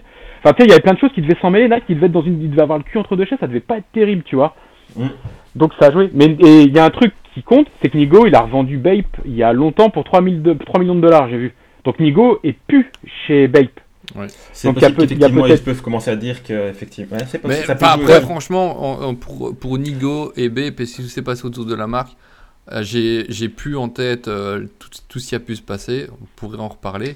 Mais c'est what the fuck la manière dont, euh, dont il a géré sa marque. hein. C'est une débilité Ouais, profonde. Allez Ouais, mater, paraît que on, mettra, on mettra le lien de la vidéo. Il y a, la- il y a une très bonne vidéo de Rapid Screw euh, sur Babe, justement. Ouais. Qui est. Qui est et comme toujours, moi je trouve que Rapid Screw ils font vraiment des très chouettes euh, trucs sur le, le- la culture streetwear, euh, sur les, les sneakers et autres. Euh, je, je mettrai dans le- l'article la- le, le lien vers la vidéo.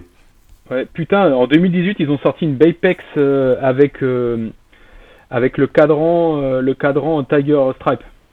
Franchement, Non, en fait, j'aurais de l'argent à dépenser Donc une copie de Rolex avec, avec un cadran léopard, c'est ça? Euh, Ouais, c'est ça. Ti- Tiger, c'est- Ouais, parce que ça troll, tu vois. Là, c'est ça troll vraiment. Là, c'est drôle. On en venait à ce que vous disiez. Là, te- moi, j'adore le logo Bape et tout. Et là, vraiment sur Ouais, le camo après, ça troll, Ouais, c'est aussi une. C'était, enfin, tu reparles- on peut reparler des années 2000 où là où Bape a un peu explosé. Tu repensais aux clips de rap, de hip-hop, de, de, y a- y des années, des années 2000. Il y C'était spécial, hein. les, les, les, les- ce qu'on pouvait voir comme, euh, euh, comme ça à ce moment-là. C'était particulier. Mais, euh, Ouais, mais, ouais, mais non, un peu- mais tu vois, s'ils étaient, ils, avaient fait que des copies de Rolex en foutant des trucs à eux, dans le- des, des fonds à eux, je à la rigueur. À la rigueur. Mais là, c'est vrai que c'est. Je prends, je prends l'exemple, quand on reparle des montres, je prends l'exemple d'une d'une euh, d'un succès belge, une success story belge, les, les montres s'appellent. Rem, tu vas m'aider. Le mec qui a refait, qui a refait des, faux- des fausses euh, submarineurs en plastique euh, qu'on trouvait partout, partout, partout. Ah, euh, le type de bastogne. Icewatch. Euh, Ice Watch, ouais. Là, il y avait une sorte de parti pris de dire on refait la Submariner en version colorée, fun, euh, pas cher. Je suis même pas d'accord parce qu'à l'époque, euh, personne ne savait ce que c'était qu'une submarine. Enfin, les, les acheteurs ne savaient pas ce que c'était qu'une submariner. On était, c'était moins. euh, allez, il y avait- y avait vraiment que ceux qui s'intéressaient déjà un peu à l'horlogerie, euh, qui pouvaient, qui auraient pu dire, ok, c'est une submariner, mais la plupart des acheteurs qui avaient ça, savaient absolu- parce que c'était des trucs ultra colorés qui s'ad- qui s'adressaient à des adolescents. hein. Oui, c'est ça. Enfin, oui, oui, oui, clairement. C'était. euh, C'était plutôt réussi. Oui, c'est ça, c'était vraiment un truc limité enfantin. La boîte, c'était une, c'était, c'était une, euh, une boîte en forme de, de pièces de Lego d'ailleurs. Ce qui n'avait pas beaucoup de sens ça. avec le reste, c'était bizarre. Et d'ailleurs, c'est là-dessus qu'ils se sont fait attaquer. Pas par Rolex euh, que dalle, mais par, euh, par Lego. Oui, d'ailleurs, euh, le truc drôle au final, c'est que effectivement la Icewatch est inspirée de, de, de la Submariner de chez Rolex, qui est de, qui, dont le, de- le design est dans le domaine public maintenant. Et eux-mêmes se sont fait copier pas mal par les Chinois. Bah oui, logique. Oui, bah oui, c'était produit en Chine et il y a eu, il y a eu à un moment donné énormément de copies euh, chinoises de, de, de Icewatch. Le directeur justement avait fait, euh, de, de, de Icewatch avait fait euh, une vidéo assez parlante où il écrasait ça avec euh, un rouleau compresseur, c'était assez drôle. Ouais. Mais donc la copie, que, la copie de la copie. La copie de la copie. bah, ah, parce qu'à côté de ça, c'était un truc relativement qualitatif. Les, les premières années d'Icewatch, c'était assez correct comme, comme truc. Bref, ça valait, ça valait une Swatch. Ça- ça valait une Swatch euh, avec un plastique un peu correct. euh, c'était pas, c'était pas si mal.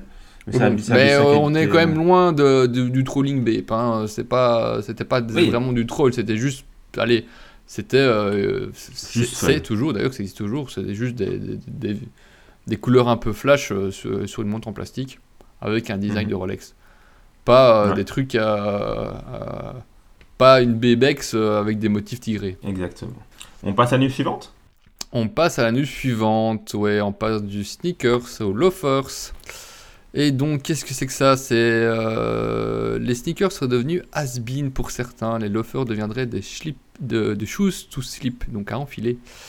Les vendeurs et créateurs observateurs de tendance semblent avoir euh, le même constat là où ces dernières saisons on pouvait euh, avoir un engouement pour les sneakers qui gagnaient leur lettre de noblesse dans tous les secteurs de la mode. On les voit de plus en plus être remplacés par des loafers, euh, Penny, Tassel, Badgem ou encore avec des morts comme les Gucci.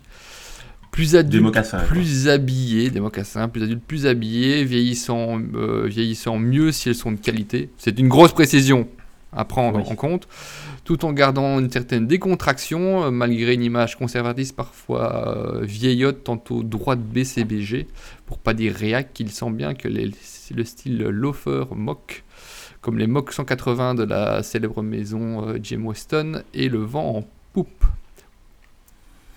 Alors, dans notre petit monde, je crois que ça n'a plus jamais été tellement totalement disparu. Je sais pas, j'ai pas l'impression que, que ça fait partie des classiques euh, pour les hommes. Après, j'ai pas l'impression qu'on en voit tant que ça.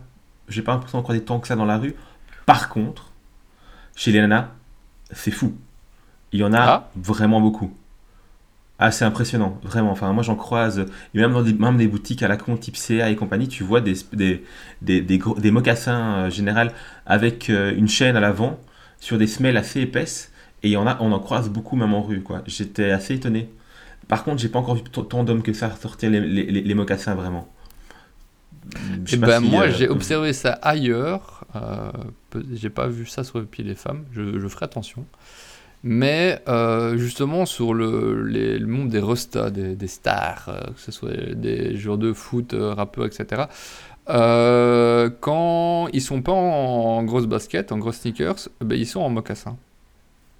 Souvent, c'est ce que j'ai pu observer, c'est que quand ils, ils changent, de, quand ils mettent pas autre chose que des baskets, ben, on, peut, on peut les voir avec des mocassins. Alors souvent, elles sont affreux, hein, c'est pas, c'est pas des trucs de- Oui. des, des grandes maisons classiques, c'est plutôt des machins assez, euh, assez bizarres, vernis, euh, très pointus. Mais euh, c'est, c'est quand même soit sneakers, soit loafer. Non, je suis assez d'accord avec le- allez, le- l'arrivée dans le truc. Je serais juste curieux de les voir arriver vraiment euh, de manière plus commune chez les hommes. J'ai pas l'impression qu'on en voit encore tant que ça. Ça a, toujours, et ça, a toujours été euh, plus ou moins présent. hein. Le, le style euh, des penny loafers de, de banquiers new-yorkais, euh, c'est un truc qui a toujours existé. Toujours ça a été plus présent à une époque euh, qu'à une autre, mais euh, c'est une, chaussure qui a toujours eu ses présences. Toi, bon, je sais pas si tu les croises plus à Paris, toi, que, que nous, euh, petits Belges de province. Ouais, bah, le, pff, le truc, c'est vrai que c'est pas évident parce que moi, ne ça regardes pas fait, ouais, ça fait, ça fait, bah si, c'est depuis tout gamin, c'était un des gros problèmes. Ma mère a pété les plombs. Vu que j'adorais les baskets, je passais mon temps à regarder le pied des gens. Mais euh, c'est pas ce que je croise le plus dans les coins où je vais, tu vois. Enfin, les mocassins, je vais même dire, je, alors ou alors j'y ai pas fait attention, mais peut-être qu'il y en a pas assez pour que j'y fasse attention. Moi, le truc qui me fait halluciner, c'est la 550, la 550 de New Balance, donc c'est une sneakers. C'est les Salomon, mais j'en vois mais à toutes les sauces, tu vois. C'est c'est plus ça, les deux trucs qui me sautent aux yeux, que je vois beaucoup dans les coins où je vais. Après, je traîne beaucoup vers le troisième, etc. Quand je vais dans les agences presse, etc. Donc c'est des coins qui sont propices à ce genre de look.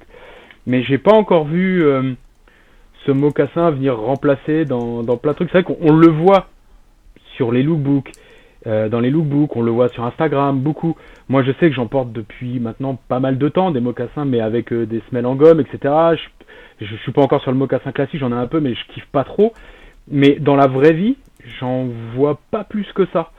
Et ceux sur qui j'en vois, c'est des gens qui euh, sont qui aiment la sable, tu vois, qui, qui postent leurs fringues sur Instagram, tu vois, qui sont les les qui jouent tous le, le Instagram game, donc ils sont dans un truc où on partage des trucs, tu vois ce que je veux dire? Mhm. mais j'ai pas encore vu de mock. Là où je vois des Salomon, je vois sur des mecs euh, de tous les jours, tu vois. C'est-à-dire, euh, là je vois que le truc Gorpcore c'est vraiment arrivé. Parce que Ouais. les gars, c'est des gars qui portaient pas ça avant, tu vois. Et j'ai pas, j'ai pas l'impression qu'il y ait ces gars qui suivent la tendance du mocassin. disant, Oh putain, bah j'ai vu ça, c'est cool, vas-y, je mets des mocassins. Je, je le ressens pas, ou alors c'est pas dans les coins où, où je traîne. Je suis pas dans le Paris le plus, le plus beau, tu vois. Mais je suis quand même dans un Paris où bah, tu croises pas mal de looks différents, quoi. Je, c'est pas un truc qui m'est, qui m'a, qui sauté, sauté aux yeux, ouais. Mais ça va finir par arriver parce qu'effectivement on en voit de plus en plus, quoi. C'est, j'ai l'impression qu'on voit que ça quand on ouvre des pages Insta ou, ou des trucs dans le genre. Un peu comme ça faisait que Paraboot depuis 2-3 ans, où on envoyait vraiment sur tous les lookbooks de toutes les marques, tu vois. Euh, je sais pas, au moins, au moins en France. Tu vois, c'est, tu dis, ah ok, donc là ça revient beaucoup, et puis tu l'as vu arriver dans la rue. Par, euh, bah normal, euh, ça par effet de. Mais ça, en général, je, moi- moi, je me base sur des, je me base en général sur ce que je peux voir dans des, dans des, allez, dans des magasins euh, de, grand, de fast fashion et autres, qui est quand même ceux qui Ouais. vont plus in- influencer vraiment le truc. Bah bien sûr, ouais, et, ouais. et là, je te dis, je les ai croisés en femme, je crois pas les avoir croisés en homme. Pourtant, même des marques comme, euh, comme Zara euh, qui commencent à faire des chaussures, enfin, des chaussures hommes, ils vont commencer à avoir des trucs intéressants. Est-ce que ce serait pas une transition de malade? Ah, tu veux faire une transition Zara? Ah, je tentais, je tentais une transition parce que je t'étais dessus, mais, mais Ah, sinon- attends, c'est une transition. Transitionnons. Et avant de transitionner, je vais faire un aparté parce que euh, Beau a lâché un mot, que- Gorpcore. Ah oui, c'est vrai. Gorp- Gorp-. Ah, Gorpcore, pardon. Si jamais ça vous intéresse qu'on fasse un sujet là-dessus, dites-le nous. C'est une bonne idée. Et donc, euh, transition, transition, Clarks, Clarks. Non, pas Clarks, Zara. Zara ou Zara. Malheureusement, les deux sont ensemble. Les deux sont dans cette news. Aïe, aïe, aïe, aïe, aïe. Ah, Moi, je n'ai rien à en que- dire, je vais écouter Beau. Eh ben, messieurs, euh, je n'ai pas beaucoup plus à dire que ce que vous pourrez trouver sur Internet, puisque j'ai pas reçu de news de l'agence de presse qui représente Clarks et avec qui je travaille. Donc, euh, il y a 10 jours, c'était les portes ouvertes de, de Clarks pour euh, la collection 23. Euh, mélange, mélange SS23, euh, PF23. Mhm. Euh, PF, FW23, pardon.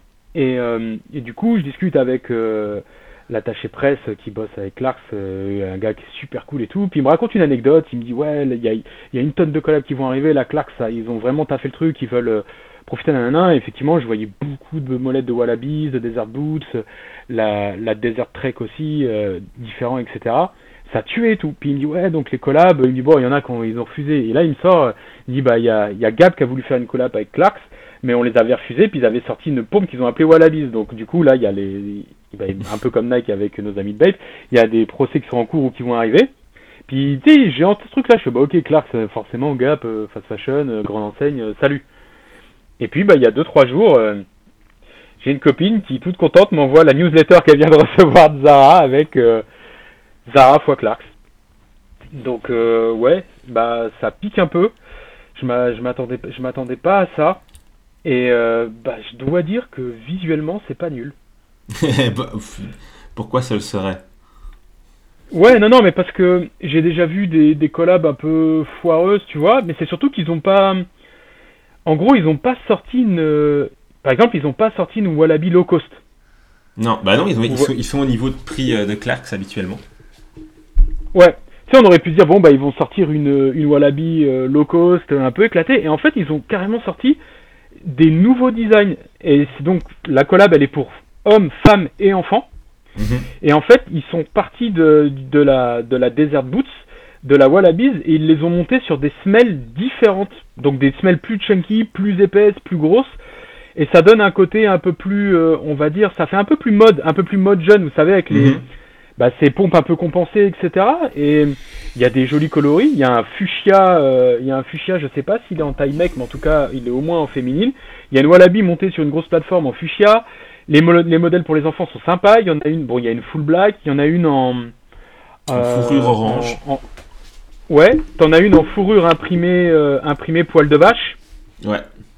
Donc bah tu te retrouves à tout ça. En fait, je voulais en acheter une pour faire un édito. Et je. Mais en fait, c'est pas une blague, c'est pas des pompes à 40 balles, elles sont à 120 balles. Mhm. Donc en fait, Eh, on est Il y sur en a des. même une à 180. Oui, bah exact. Celle, bah, celle en poil de vache, elle est à 180. Et elles sont sold out sur le site, il reste plus que du 44. Donc même si je voulais faire un, un édito photo et les renvoyer après ou une vidéo, je pourrais pas. Euh, non, elles honnête- sont pas encore disponibles. Ah ok. Bah bi- ah putain, c'est chelou parce bah, pardon, je fais que dire putain, excusez-moi. Moi, j'ai J'ai Coming Soon hein, de- sur euh, les tailles. Ouais, bah j'ai Coming Soon, mais j'ai une 44 qui est, qui est libre. Moi aussi au début j'ai cru ça et en fait je peux la mettre dans mon panier. Bon, peut-être que c'est sorti, peut-être Tu veux pas, lâcher je sais pas. 180 balles là, instant minute Go. Non, non, non, j'ai- pas l'argent. Mais j'aurais j'aurais kiffé pouvoir faire une vidéo, tu vois, sympa, tu vois, puis je l'aurais renvoyé parce que je vais pas. Tu te posais sais la pas, question de la provenance d'ailleurs. Ouais, parce qu'un un abonné avec qui je discutais sur Insta m'a parlé de Portugal. Et c'est bien Port- euh, Portugal, c'est marqué sur le site. Eh bah ouais. Bah, Et du coup, c'est bien ou c'est pas bien J'ai pas vu. Eh Ça le côté. ouais, le, le côté. euh, pff, je peux même pas dire puriste élitiste parce que bah, les Clarks, euh, il y a des collabs avec tout le monde. Mais c'est vrai que ça surprend. C'est surtout que Nicolas, qui travaille avec nous sur Vertification au market et à l'écriture, on l'a taclé de ouf quand Studio Nicholson a fait une collab avec Zara, parce qu'il adorait Studio Nicholson, créateur de niche. On était là, bah allez, bah tu, c'est bien, c'est pour ça que tu kiffes Zara et tout. Autant te dire que quand j'ai vu ça, je savais que j'allais me faire chambrer de ouf. Et, et sans mentir, hein, je pense que tous mes potes et mes copines qui sont dans la SAP m'ont envoyé la news. Bah ouais, logique. Oh, me et tout. On connaît honnête- ton amour honnêtement, pour ça Zara. Et, euh, Bah ouais, voilà. Bah honnêtement, ça confirme une chose, c'est que Zara est la meilleure marque de fast fashion en termes de design. C'est-à-dire que, bien sûr, Mhm. dans tout ce qui sort, il y a un tas de merde, parce que bah ils en sortent un max, puis bah faut matcher les goûts des cibles. Mais quand il s'agit de faire des trucs cool, Zara, il y en a pas un qui les regarde droit dans les yeux. La, la collab Studio Nicholson, elle était folle. Enfin, elle était vraiment Ouais. très cool. Moi, j'ai j'ai le pull en, en alpaga. Il est, c'est un de mes pulls préférés. Il est, il est incroyable. Par contre, c'est de, de ce que je discutais avec les vendeurs de chez Zara, euh, ils ont, c'est pas parti si vite que ça, ce truc-là, parce que vraiment pour les, pour le public Zara, ça faisait genre, euh, ça fait vraiment cher. Enfin, vous êtes fous. euh, Bah ouais, cent- ouais. cent- 180 balles, je crois, le pull, je sais plus, ou 130 balles. Enfin, dans tous les cas, c'était trop cher pour eux. Et, euh, et clairement, les gens ont fait, euh, non, non, mais vous êtes fous. Alors, dans, dans, dans, dans notre milieu, nous, de, de, de, de passionnés de SAP, où on a suivi le truc, euh, on- nous, on a été clients du truc, mais, euh, mais Ouais, ça, client, client. moi, je, Moi, je je- moi, je pas Zara. C'est pour moyen. Pardon? Rem ça dit je n'achète pas de Zara. Je crois l'avoir entendu le Oui, marmonner oui, comme ça dans oui, oui, c'est ça. Mais pas- Oui, mais. c'est plus Moi- pour une question de philosophie qu'autre chose. Ah, ok, d'accord, en ce sens-là. Mais moi, là, là, le pull euh, Ouais. Studio Nicholson, j'en suis très content quand même. Je vois, franchement. Ouais, puis c'est intéressant ce que tu dis, Rem, sur la question philosophique, parce que je suis un peu comme toi. J'avoue, j'ai acheté des trucs Zara que j'ai ramenés. Tu vois, que je, je me suis dit non, mais en fait, sur les collabs, par exemple, là sur Studio Nicholson, il me semble que la majorité s'est produit de bonne manière. Euh, les, là, les oui, Wallabies, oui, je dis pas, elles attends, sont attention, il faut peut-être que, au- avant de taper dans, dans, dans le clash, euh, que je dise pourquoi. Non, je- non, je- non, pas le clash, Rems, c'est parce que c'est intéressant. Non, mais, euh, Mais je- quand je dis que je suis pas client, je trouve, de- franchement, depuis ouais, au moins 3 ans, euh, que Zara fait un travail pas mal. Je suis pas assez connaisseur de tout l'univers de la mode pour savoir s'il n'y a pas de la grosse inspiration d'autres euh, euh, créateurs, collections, etc. derrière. Mais je trouve vraiment qu'ils ont un beau travail visuel sur, sur leurs produits, sur leurs coupes. Sur les matières, j'en sais rien, je les touche pas, mais ça a l'air de mieux en mieux. Sur les provenances aussi. Mais c'est juste que moi, le groupe Zara, j'ai pas envie de lâcher le moindre bille chez eux, c'est tout. Ouais, Donc c'est pas du tout le problème de produit, c'est juste euh, par rapport au groupe parce que je de préfère faire achats Cotex. sur. euh, je- bah, c'est même pas. je préfère. hum, Enfin, je choisis réellement les. euh, les- les- Il y a tellement, il y a tellement de produits qui existent. Je peux avoir euh, cette. euh, cette manière de consommer en me disant ok là, je- même si c'est bien euh, j'ai pas envie d'acheter chez eux Ouais, je comprends. Non, mais t'as- et- et, en réalité, tu as raison. Non, mais où c'était intéressant d'ouvrir la discussion Parce que pour l'instant, je suis comme toi, je l'ai pas fait. J'ai des, moi, c'est mes chaussettes blanches que j'achète chez Zara parce que c'est les meilleures. mais euh, mais ce que, ce que je voulais dire, c'est euh, c'est qu'en vrai, Zara, on, on l'a vu, il y a, il y a même eu des vidéos sympas. Encore Rapid Cook a fait un truc qui était plutôt intéressant, je crois que c'est eux, sur le fait que bah, avec l'ultra fast fashion, les Chines, etc., Zara, ils pouvaient plus concurrencer et qu'en fait, leur avenir allait peut-être vers un vers une migration vers le milieu de gamme, tu vois, Mm. et Ouais, que bah toutes ces collabs qui sont alors en termes de dis- en termes de design très bien placés, les designs sont réussis, c'est-à-dire que avant Zara, ils copiaient enfin moi de ce que je me souviens, il y a 10 ans, un peu plus de 10 ans, ils copiaient des trucs à la mode, mais ils rajoutaient des, des trucs cool, mais ils rajoutaient toujours des trucs éclatés. Sais, ce qui faisait que le design, ça ressemblait, mais c'était nul. Alors Ouais. que là, c'est juste, ça tue. Le, design colle à l'esthétique de l'univers qu'ils ont été chercher le temps d'une capsule. Là, les Clarks, bon, elles sont un peu pataudes, les Clarks. Alors, les haters diront, elles sont toutes pataudes. Mais quand t'aimes la Wallabies, elle est quand même un peu plus pataude qu'une Wallabies. Moi, j'ai un peu de mal, c'est ce qui fait que pense que même si je voulais, je franchirais pas le cap. Mais euh, si Zara fait ce move et que petit à petit, bah, de plus en plus, ils se rendent compte que ça fonctionne, que une partie de la clientèle switch. En fait, si on veut que d'un point de vue écologique, etc., parce qu'on voit souvent les médias euh, pseudo-écolo, machin, truc, oui, Zara, le grand méchant, vous faites pas arnaquer par ces trucs. Mais ouais, mais il faut que les grands transitionnent, parce que tant que les grands ils feront de la merde, tu peux sortir toutes tes marques éco-responsables, tu peux faire de la seconde main, ça, continuera toujours à niquer la planète. Donc s'il y a une partie de... Parce qu'en fait, chez les clients Zara, moi je le vois quand je, quand je taffais dans la pub, donc... euh, alors j'étais pas dans les salaires les plus élevés de la pub, mais tu vois, nous, les chefs de projet, les machins, toute la partie technique, les petites meufs, les petits mecs qui taffaient dans ce truc-là, c'était des gens qui sur Paris euh, pouvaient gagner 2000, 2500 balles euh, dès le début de carrière. Et c'était des, des gros clients Zara. Et clairement, c'est des gens qui, bah, peut-être qu'au lieu d'acheter euh, 3-4 pièces chez Zara euh, toutes les semaines ou tous les mois, bah, ils, pouvaient s'ach- ils auraient pu s'acheter du Zara un peu plus quali, avec des pièces un peu plus sympas. C'est des clients qui pourraient switcher vers un Zara un peu plus premium. Et je me dis que si Zara il arrive à faire ce move-là, bah, c'est peut-être mieux, entre guillemets, pour la planète, et c'est peut-être même mieux pour nous en tant que passionnés de SAP, parce que demain, si Zara, avec le... Moi, quand je vois ce qu'ils font, il y a, il y a un putain de feeling sur la SAP. Pour reprendre Nicolas, notre, notre rédacteur, il le dit, Zara, c'est les meilleurs en design, de toutes ces grandes enseignes.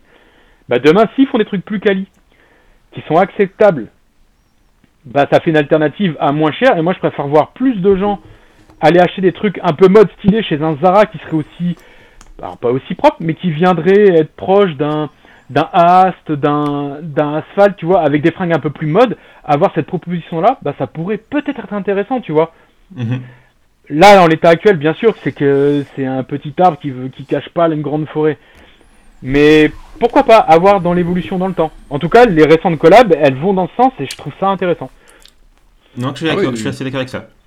Mais je le dis aussi, hein, moi je trouve qu'ils ont qu'ils- que visuellement, enfin sur le sur les produits, ils travaillent ils travaillent beaucoup. C'est vraiment juste, euh, un- allez, mon, mon- mon côté, euh, je veux mieux. Mais euh, sinon, là je, je, je viens de voir euh, qu'ils ont fait une collab avec Babar, le suite Babar. euh, Il fois je le prends si c'est pas chez eux. hein. Mais euh, non, et je trouve que pour leur coup, leur, leur, leur collab avec Clarks, alors moi qui suis pas du tout un fan de la Wallaby, je n'aime pas du tout ça. euh, J'aurais tendance à préférer la collab avec euh, Zara. Je trouve que le, cette semelle qui déborde plus, qui est plus euh, posée, qui Ouais. elle, elle est, allez, elle, elle remonte vers, le, vers la tige de la chaussure, donc elle est plus large à la base au sol. Je trouve que ça, ça la pose, je trouve de manière assez intéressante. Je, je trouve vraiment que je la trouve plutôt réussie dans le genre. euh, je, Ouais, je je la- comprends. je la Elle est- elle- préfère. Mais je suis, je suis pas, je suis pas amateur de la, je suis pas amateur de la, la, de la wallaby de base, donc c'est c'est compliqué pour moi de, de juger f- vraiment. Il y, a- il y a un truc que je remarque, c'est qu'il y a quelques années, Zara n'aurait pas fait de collab, elle aurait piqué le, le- le- le design point. Ouais, c'est ça. Ils auraient juste fait. euh, pouf, Ouais, c'est vrai, c'est truc, vrai. Et que là, et c'est de plus en plus le cas, c'est comme euh, je viens de parler de Babar, Babar c'est un truc officiel. Euh, c'est bizarre de dire ça comme ça, mais bon, oui. Et, euh, mais de plus en plus, ils font des collaborations avec des, avec, des marques ou des entités qui sont voilà, des, des- des vraies collaborations. Ils ne vont pas juste aller s'inspirer du bazar facilement et reproduire le truc. Donc ça, je trouve ça que c'est intéressant. sur une tendance le temps Ouais, d'une collection. Ouais, c'est c'est judicieux ce que tu ce que tu pointes. Et ça montre bien leur Positionnement. leur intention de de, ouais, de changer, d'essayer de de- de- d'avoir une position différente. Bon, après, ça reste quand même beaucoup de copies. Hein. Ça reste quand même. Tu, tu sens les lookbooks qui sont ins- inspirés à crever de- d'ALD. euh, des, des Oui, mais ça dorés. aussi, c'est aussi. Enfin, après, un lookbook, c'est- tu peux pas copier un lookbook. euh, Mais tu tout le peux- monde Ouais, le tu fait. peux dans tenter l'esprit, mais ça. C'est une... Oui, ça, c'est. euh, tu tu as vu un truc réussi quelque part, tu essayes de reproduire ça, mais tu reproduis pas non plus. euh, euh, c'est pas de la... c'est pas ça qu'on peut appeler de la copie. Tu vois, euh, c'est de la grosse inspiration, mais il y a, y a, y a rien de volé euh, derrière. Euh, mais euh, oui, de fait, après, ça représente peut-être une tendance aussi globale, hein, que nous, Mhm. on a vu chez Million d'Or, mais qui, qui, qui se reproduit un peu partout. Et c'est pas les seuls. Ouais, et puis en vrai, en fait, on dit, on dit, on dit Zara copie. Mais en fait, tout le monde s'inspire des, des grands créateurs. C'est juste que Zara, vu que bah, c'est la marque, C'est les- une des marques les plus connues au monde, une énorme l'enseigne. Mais regarde juste euh, sur certains Discord de certaines petites marques françaises, le mec, euh, le créateur de la marque, dit euh, Oh, on aimerait faire quoi? Les mecs envo- leur envoient des pantalons. Pourtant, c'est des marques de niche. Ils leur envoient des marques de niche en disant Ouais, il faut faire le même pantalon. Et on verra, que, on verra que l'année prochaine, ils auront copié ce pantalon. Donc en fait, tout le monde se copie. Tout le monde Oui, et puis se, ce genre de inspire look, des gens doués en fait. Tu copies les gens doués. Et, euh, et Zara, c'est juste que vu que c'est une vitrine sur le monde et que bah eux ils vendent, euh, ils vendent des millions de fringues, bah forcément ça se voit plus. Mais en vrai, tout le monde copie tout le monde. Hein. Oui, c'est c'est Mm. des looks, c'est des looks qu'on retrouvait il y a, il y a 20, 20, 30 ans chez euh, Ralph Lauren. Hein. Ouais, c'est ça. Encore, Ouais, bien sûr. De nouveau maintenant, donc euh, là, Qui reste quand même le, Ouais. le GOAT. euh. Mais, euh, Ah, ce bon vieux Ralph. Et du coup, en, en- en voulant mater les, les, les- les Clarks euh, en modèle femme, quand tu, quand tu vas chercher les les chaussures en femme, mon, mon, mon intuition était pas, pas loin d'être bonne parce que quand tu, tu vas sur Zara, chaussures femme, tu tombes directement, t'es, t'es en, en- première chaussure que tu tombes, c'est des, des mocassins. De nouveau avec la chaîne, euh, des Ouais. mocassins à gland, euh, avec, euh, avec un plateau, avec un, un bourrelet euh, bien repris. euh, c'est, plutôt réussi, je trouve. Elles sont, elles sont pas mal. Et ça vraiment, tu commences vraiment par des, par des mocassins, quoi. Donc, c'est vraiment ça qui est mis en, qui est mis en avant fort. Je te dis, on voit plus sur les nanas que sur les mecs. Je- Ouais, ça va arriver donc. Aïe aïe aïe. J'ai hâte, de, voir les looks bancals en mocassin. Parce que tu sais, quand t'as une tendance d'un truc de niche où bah il y a une esthétique qui est maîtrisée par un petit groupe. Enfin, quand je dis petit groupe, ça peut être à l'échelle mondiale, mais ça reste des quelques dizaines de milliers de mecs ou nanas. Et que la tendance s'élargit et que ça tombe dans le pot commun et que forcément bah tout le monde n'a pas la même euh, a pas le même feeling avec le vêtement, le même truc, et qui pioche des trucs comme ça, le mocassin mal porté, ça peut vite ressembler à rien du tout. Tu sais, une Stan Smith portée à l'arrache, ça reste une basket blanche, même si je déteste le modèle, c'est- voilà, c'est pas ridicule, tu vois. Mhm. Un mocassin, si c'est porté euh, sans le feeling qui va avec, je pense qu'on peut se marrer. hein. C'est peut-être aussi pour ça que ça va peut-être ça va peut-être percer moins facilement. Ouais, c'est possible. Mais, euh, mais, mais en homme, je, je- pour toujours pour comparer, du coup, les, les, les mocassins hommes chez Zara, il y a des trucs, il y a des trucs que je trouve un peu intéressants dans le, dans le, dans le genre euh, très mode. ils, font l'espèce de grosse semelle, moi qui m'irais pas, mais que je, vois bien sur certains, certains looks euh, de personnes euh, qui sont intéressants.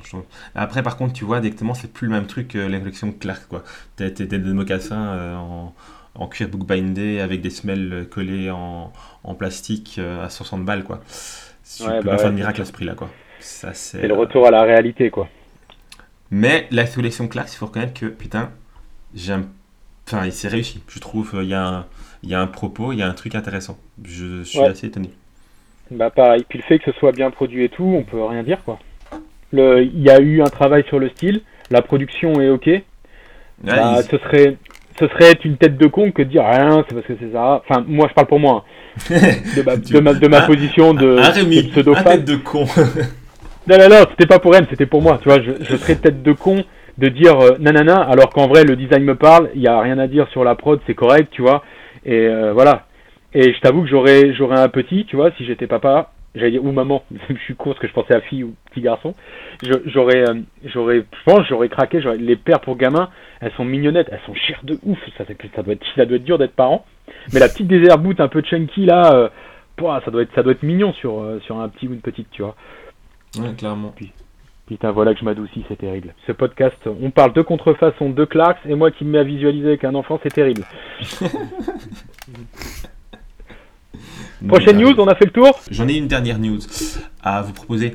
Je tiens à dire qu'on a parlé tantôt de DNVB, le Digital Native Vertical Brand en, en bon français, euh, qui a été maintenant, qui a son équivalent français. Euh, je sais pas Donc si avez pas bon entendu. français, donc en bon anglais.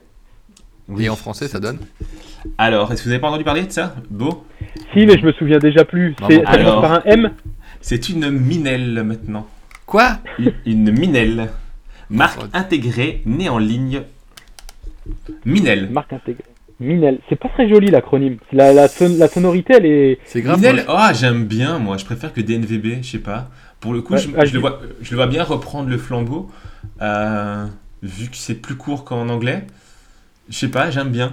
Minel? Mais en fait, c'est que DNVB, c'est rythmé. DNVB. Et je trouve que ça va bien avec le. Ah, je suis vachement dans la rythmique des mots. Tu sais, Le mec est Ouais, rappeur. je, valide, je- valide. Et, euh, et Minel, ça sonne super vieux. Je sais pas, je sais pas comment vous dire. Euh, Minel. Tu sais, on dirait un nom de loi, la loi Minel.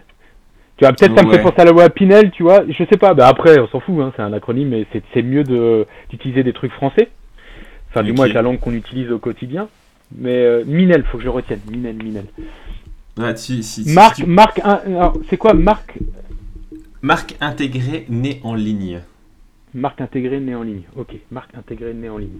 Alors, si tu veux, si tu veux un petit euh, un, un moyen de te- te- t'en rappeler, tu iras voir le, le, le topic de ta marque, euh, de ta, de ta Minel préférée euh, euh, française, qui est Bonne Gueule, où j'ai intégré ce terme dans le, le titre de- du topic. D'accord. Puis je me rappellerai avec mon chat qui s'appelle Bernard Minet, tu vois, Bernard Minel. J'essaierai de Ben faire voilà. un gars, un vieux, Oui. un vieux moyen Si mémotechnique. Voilà. C'est un nom absolument dégueulasse. Bon. Bon, en tout cas, on termine sur une très belle news. Voilà. Et on va passer à la question SAP. Euh, et cette semaine, je voulais vous parler un peu d'upcycling. Upcycling ou surcyclage, pour continuer dans le, le- le franci- la francisation de- des termes anglo. Sur- Ce qui est qui- Surcyclage, ouais, c'est un vrai terme. Ouais, ouais, je, putain, En je le français. connaissais pas. Ok.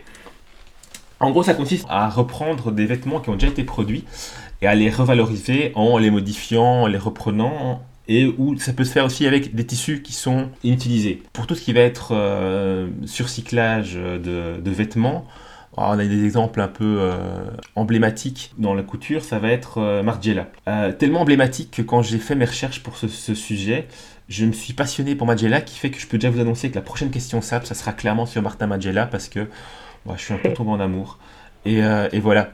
Qui, a Qui fait des trucs assez fous là-dedans. C'est un créateur de mode euh, qui, qui a la maison, Martin Margiela, qui a Et- fait plein de choses et- intéressantes. Et donc tu nous en parleras plus la prochaine fois. La prochaine fois, parce que, parce que voilà, je suis euh, tombé amoureux du personnage et de ce qu'il fait. Donc voilà. Euh, j'ai cherché là-dessus. Donc en cherchant, j'ai retrouvé pas mal de choses assez bof et tout, tout revenait à me dire que bon, lui a fait en général mieux. Euh, je me rappelais, ce qui m'avait donné en partie pa- envie de parler de ça, c'est que je me rappelais que Beau avait une fois parlé il y a, il y a, il y a fort longtemps d'une marque qui faisait des euh, en, en vieille euh, fringue militaire et en bandana. euh, je sais ce qui s'appelait. Ah putain, le nom vient de m'échapper. Overlord, c'est C'est pas ça grave. ouais, mais c'est- Oh le dossier. c'était de l'arnaque. C'était de l'arnaque. C'était de l'arnaque. Bon, ben voilà, vous voyez Ouais. comme quoi c'est compliqué. Je trouve assez dramatique, c'est que c'est, il y, a un- potentiel assez énorme dans ce truc-là, et qu'actuellement, j'ai pas d'exemples nombreux de trucs un peu cool qui a été fait là-dedans. Euh, je me rappelle de la, d'une collaboration qu'avait fait Luca, euh, Luca Laccio avec une marque qui, enfin, qui faisait des vestes de travail avec des vieux pantalons en velours côtelé.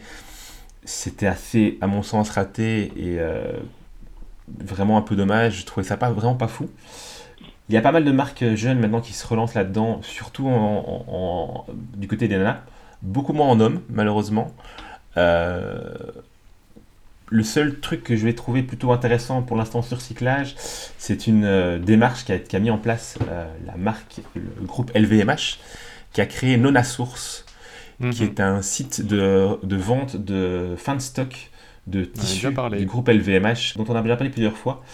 Et je vois de plus en plus de marques qui se lancent effectivement dans des, euh, des petites productions de pièces euh, un, peu, un peu sympas dans des, des dans des matières qui viennent de chez LVMH justement, via ce site Nona Source. Et, euh, et je trouve y a- ça, ça donne une matière première à des petites marques qui auraient eu beaucoup de mal à toucher à des, des- matières un peu cool. Je trouve un, un très chouette truc.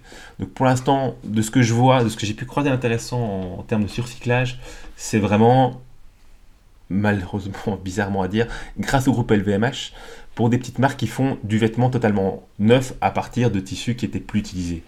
Dans tout ce qui va être repris de, Du de- vêtements existants, honnêtement, j'ai pas croisé grand chose de vraiment intéressant euh, en homme en tout cas, en femme un peu plus, mais pff, ça reste assez, euh, assez discutable. Je sais pas si vous, vous avez des, des exemples en tête de surcyclage réussi. Ouais, j'en ai Euh, moi. J'en j'en ai, enfin, j'en ai déjà vu beaucoup, mais c'est beaucoup chez les femmes. C'est quelque Ouais, chose voilà, qui touche ça. beaucoup plus les femmes. Euh, si, il y a notre ami de Lyon, hein, Beau, qui fait euh, ce qu'on peut appeler de l'upcycling. Ouais, mais c'est c'est c'est peut-être un poil différent parce que c'est bizarre. Ah mais non, c'est un très bon exemple. Bizarre. Ouais, mais je- on n'est pas Bizarre. dans l'ultra création. Bizarre. Ouais, bizarre, bah c'est bizarre, bizarre. En fait, c'est c'est un jeu de mots avec bizarre et bizarre. Moi, je dis bizarre, mais. euh, Mais donc lui il reprend, lui il reprend des, euh, bah, c'est- ouais, il, il reprend des, des, des vêtements de seconde main et il y, a- il y met euh, des visuels d'artistes euh, généralement sur le l'avant de la sérigraphie. C'est la sérigraphie majoritairement de la broderie. Mais Ouais. il n'y a pas Donc, de c'est- transformation de la pièce à proprement dit en Ouais. dehors de cet ajout euh, de, de que ça revalorise, de la seconde main, ce qui est pas mal. Non, ce qui est pas mal. C'est c'est l'entre-deux, je pense, entre la seconde main, ouais, et, euh, et l'upcycling. C'est le, c'est le début. C'est d'ajouter un petit truc. Première Mais C'est pas de la transformation, création, on va dire, de vêtements euh, particuliers. Je vous ai envoyé un, je vous ai envoyé un truc. Ça, ça- c'est un Ja- on en a déjà parlé sur le site. En fait, au Japon, il y a des trucs incroyables. En Japon, euh, ouais, lui, c'est un japonais. Je sais- ouais. Ou, euh, ou en Asie, moi, je vois des trucs de ouf. Ouais, dans le denim. Mais c'est beaucoup, c'est- c'est ouais dans le denim, les trucs militari, etc. Le workwear, il y a des trucs incroyables. Vraiment, c'est c'est assez ouf. Donc là, je vous en envoie un, c'est Rifato. Mais Mhm. c'est, en fait, je pense que si on voit très peu d'ups- si on voit très peu d'upcycling vraiment cool, c'est qu'en fait, pour faire une vraie belle pièce de cycling, c'est un taf qui est monstrueux pour une C'est pièce pire, c'est unique. pire que de faire du neuf. C'est pire. Ça prend plus de Ouais, en fait, clair. c'est- c'est euh, c'est économiquement pas rentable. Et on vit quand même dans un monde où les gens, quand ils montent des boîtes, c'est pour devenir riches. Et euh, en fait, c'est même sans vouloir devenir riche, juste vouloir bien gagner sa vie avec de l'upcycling, c'est très difficile d'industriali- d'industrialiser, pardon, je pense, quelque chose de vraiment cool. Et à mon avis, il y a beaucoup de choses qui vont arriver parce que les écoles de mode et avec tout ce qui se passe, comme tu l'as dit, tout ce qui est en train de se créer autour de ça, bah, c'est une autre manière d'appréhender la création du vêtement, etc. Et je pense que bah, le savoir-faire, est, il est en train de se créer, en fait, de comprendre ce qui fonctionne, fonctionne pas. Sur Insta, on voit des mecs qui transforment les couettes en blousons, ce genre de choses. Retro Reset, très chouette marque euh, belge euh, qui fait, qui fait ça, que je conseille d'aller voir. euh, Retro Reset. Ils font des trucs très cool à base, à base de, de, de, de couettes, de, de polaires, des trucs comme ça. Euh, je- on, postera le, on postera le lien du, du compte. Mais j'en Ouais, ai voilà. déjà parlé dans une précédente news euh, qui est Patagonia qui a fait qui en faisait ça. De- Ouais, voilà. Du recyclage. Mais je sais plus c'est quoi, c'était dans quoi exactement. Enfin, Et je sinon, sais plus dans- comment c'était distribué, euh, à quelle échelle, etc. Mais eux, ils reprenaient des anciennes. Parce que Patagonia avait euh, le principe de reprendre euh, des pièces si elles étaient, si elles étaient défaillantes de leurs clients après X temps. Euh, et ils refaisaient principalement des sacs, il me semble. C'est déjà plus compliqué une fois, à partir d'un certain moment d'avoir de, de refaire des, des, des vêtements entiers en dehors de juste mettre un patch à gauche à droite. Ouais. Parce qu'il faut vraiment que tout le tissu soit nickel. Là, c'est compliqué, clairement. Ben, c'est euh, c'est d'où le sur la fameuse arnaque des Overlord qui était cohérent, c'est que c'était une espèce de patchwork de plein de pièces. euh, Ouais, avait arnaque, c'est se- c'est semi-arnaque, mais en fait, c'est qu'il il, il, il- il utilisait upcycling à mort partout, mais en fait, t'avais pas mal de tissus qui étaient du neuf et tout, et, et puis c'était vendu trop cher pour ce que c'était, parce qu'en fait, on s'est rapidement rendu compte que c'était des trucs ultra cheap. Moi, je connais du monde en Thaïlande maintenant, je sais comment c'était produit. En fait, faire de l'upcycling et du beau upcycling, bah c'est compliqué et, et en plus pour comme je le disais pour que ce soit rentable économiquement que ça coûte pas un bras bah c'est c'est pas évident il y a un truc que j'arrive pas à retrouver il y a il y a des américains j'essaierai de j'essaierai de le mettre dans te le donner pour l'article pour que ça accompagne euh, l'écoute de cette de ce podcast il y en a qui font des trucs avec le jean il y a un compte je vous le, je vous le retrouverai et ils font des trucs assez ouf mais encore une fois ça reste de la pièce un peu unique et donc c'est cher quoi c'est euh, j'ai Ah, comme de tu faire. dis euh, Ouais, tu vois, tu parlais de Margiela. La ligne upcycling, c'est la ligne artisanale de Margiela. Enfin, c'est des trucs. C'est la zéro. Bon, euh, ouais, aujourd'hui, c'est encore plus cher parce que bah, il y a tout le mythe et c'est devenu des pièces de, de musée. Je- je- J'en parlerai la, Mais- la, la prochaine fois. J'ai plein de trucs Ouais. à dire. Ouais, bien sûr. Mais du coup, c'est c'est très cher et c'est encore plus cher aujourd'hui parce que c'est devenu un truc de collection. Mais en fait, le, le très bel upcycling, tous les trucs beaux que je vois japonais qui viennent de la culture boro ou même les trucs mélangés military, mais c'est mais c'est hors de prix parce que c'est un temps fou à créer. Et en fait, dès lors que c'est de la c'est de l'upcycling, euh, on va dire fait par des petites marques, machin, euh, comme on peut voir, euh, bah, même la marque euh, avec laquelle a collaboré Lucas, tu vois. ah, Je suis pas hyper fan de ce qu'ils font, c'est très plan-plan. Et en fait, pour... mais je pense parce que pour l'instant ils sont limités. En fait, ça, ça limite vachement ta capacité créative. Parce que moi, ouais, de l'upcycling, je pourrais vous faire des trucs de ouf, les gars, avec Borali. En plus, on pourrait les faire coup de pas Julien, parce qu'on pourrait faire des pièces uniques. Mais serait, ce serait hors de prix. Et en fait, le, le temps que tu passes à penser une pièce cool, c'est compliqué. Et en fait, il y a upcycling fait à partir de vieux vêtements, il y a upcycling fait à partir. Parce que il y en a qui appellent de l'upcycling de prendre des rouleaux deadstock. Mais pour moi, c'est pas de l'upcycling de travailler avec des rouleaux deadstock. C'est juste que tu crées des vêtements avec des, des quantités limitées de matière et que tu fais pas produire pour toi. Mais le vrai upcycling pour moi, c'est de la transformation de vêtements. C'est de la transformation de produits. Mais dans la définition stricte, ça, ça rentre dedans. Le fait d'utiliser des rouleaux qui sont des Ouais. de production, parce que bah, c'est des rouleaux, sinon il, c'est du déchet. Hein. Et bon, euh, je, je me rappelle d'une marque que t'adores qui fait de l'upcycling. Bah, Borali, non Il fait, il fait Maharishi. quand même de l'upcycling. De... Ouais, non, mais Ah, bah- Maharishi, ils font de l'upcycling. Ils ont, ils ont Oui, une, une gamme upcycling. Avec Ouais, bah, euh, déjà, des, comme- des vêtements military et ils refont. Mais c'est très patchwork, hein. Ouais, bah parce que c'est un des moyens le plus facile de faire, enfin facile entre guillemets, un des moyens où tu peux faire des trucs cool sans que ce soit trop compliqué. Après, Maharishi, quand je vois déjà comment c'est de l'arnaque les produits normaux, j'ose pas imaginer la ligne si c'est une ligne un peu artisanale, ça doit pas être donné non? Où ils arrivent à, ils font faire ça dans un pays non, qui permet de pas exploser les prix. C'est rush de la mort. c'est Ouais. très cher. Ouais, parce que c'est une, carotte sans nom, Maharishi là, putain. Enfin bref, ça c'est. On mettra les photos euh, sur l'article. Ouais. Si En tout cas, ouais, j'essaierai de, vous- j'essaierai de vous mettre les vidéos. Mais par que contre, la c'est- marque c'est- clair que c'est quelque chose qui coûte cher parce que tu peux pas, c'est difficile. Pour faire le upcycling, donc il faut avoir les, travail pi- manuel. les pièces correctes, il faut démonter les pièces correctes en question. Enfin, pièces correctes, si elles sont vraiment correctes, il faut les revendre comme ça. Mhm. hein. Mais euh, avoir des pièces suffisamment correctes pour être utilisées, les démonter, les reprendre, réussir à faire un Ouais. assemblage qui a du sens. Euh, avec euh, d'autres pièces et remonter le bazar. C'est euh, déjà deux fois le, le- le temps d'un produit classique euh, avant de commencer. Non, c'est clairement compliqué. Mais d'où d'où l'intérêt aussi de marques, euh, enfin, comme, comme euh, Bis- enfin, de marques ou de, de labels comme Bissart euh, qui retapent les trucs. Et je repense aussi à comment ça s'appelle, euh, Monsieur Saint-Germain, le type Oui. qui a l'Instagrammeur qui fait des dessins, qui reprend des, des, des looks. Saint- Saint-Georges. Avec le petit Monsieur. Saint- Exactement, Ouais, qui, a, qui fait une, une, euh, une ligne de frein comme ça euh, de, de récup euh, de, de, de seconde main sur lequel il a, il a été, ils ont été mis des, des, des broderies ou des customisations avec son, son personnage. Idée que j'aime beaucoup, Ouais. pour des raisons évidentes de Ouais, d'amour de la broderie. Oui, ce n'est pas désintéressé comme amour. Non, c'est pas que c'est désintéressé, mais c'est juste que je Ah, trouve, oui, je trouve ça cool. J'ai toujours eu un, un, un, un certain goût pour ce genre de, de trucs. euh, Ça, il est. Non, c'est et, bien, et le dans l'esprit. polo, quoi. Bah, c'est ce qu'il a fait, c'est purement Polo. Hein. C'est Polo qui brodait des trucs Clairement. sur ses pantalons. Donc on voit l'héritage Polo, il est tellement élevé, c'est assez ouf. Alors que ce même Ralph Lauren était conspué par euh, tous les blogs et marques en disant que c'était une honte euh, il y a, il y a 10-15 ans, tu vois. Si t'es pas capable de voir l'héritage stylistique au-delà des Ouais. lignes qui étaient pas terribles, tu vois. Ça. Mais c'est marrant. Bon, bref, je, je, je m'éparpille. Mais je vous enverrai les comptes, je vais, je vais les rechercher. C'est vraiment hyper intéressant ce qui montre le, le processus de création. Comment Mhm. il démonte entièrement un jean, etc. Puis après, comment il recoupe dedans, il recoue. Et c'est en accéléré tout. Et tu te rends compte, mais les heures et les heures de boulot, c'est ce que disait Rémi, tu vois, mais en nombre d'heures, on se rend pas compte.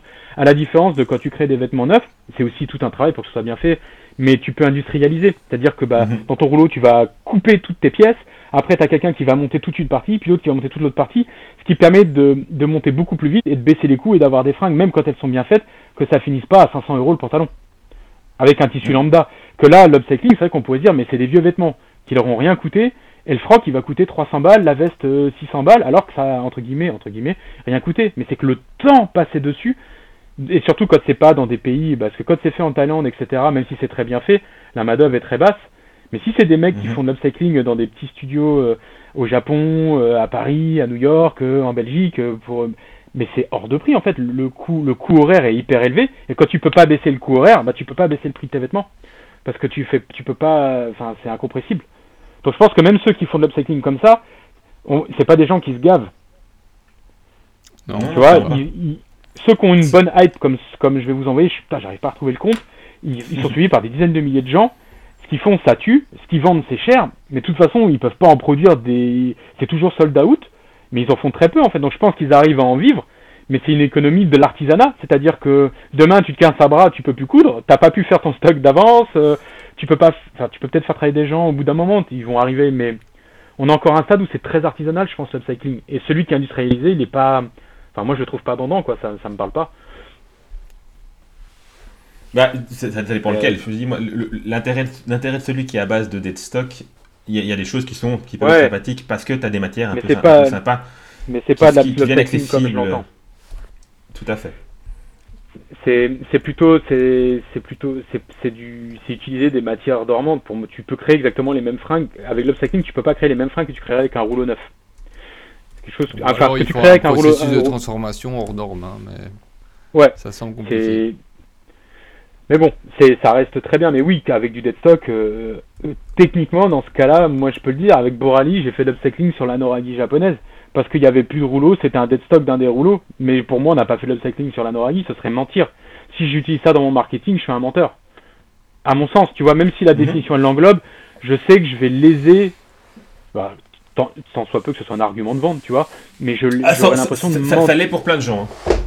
Ouais, non mais je veux dire pour nous, tu vois, je pense pas que dire que la matière à l'obstacle ça nous aiderait plus que ça sur la Noragi qu'on avait faite. Mais nous on avait dit que c'était un dead stock, qu'il y en avait plus, c'est pour ça qu'on pouvait pas en faire plus. Pour moi l'argument marketing qui était la réalité était là, c'est de se dire bah t'en auras pas beaucoup parce qu'on n'a pas eu le choix.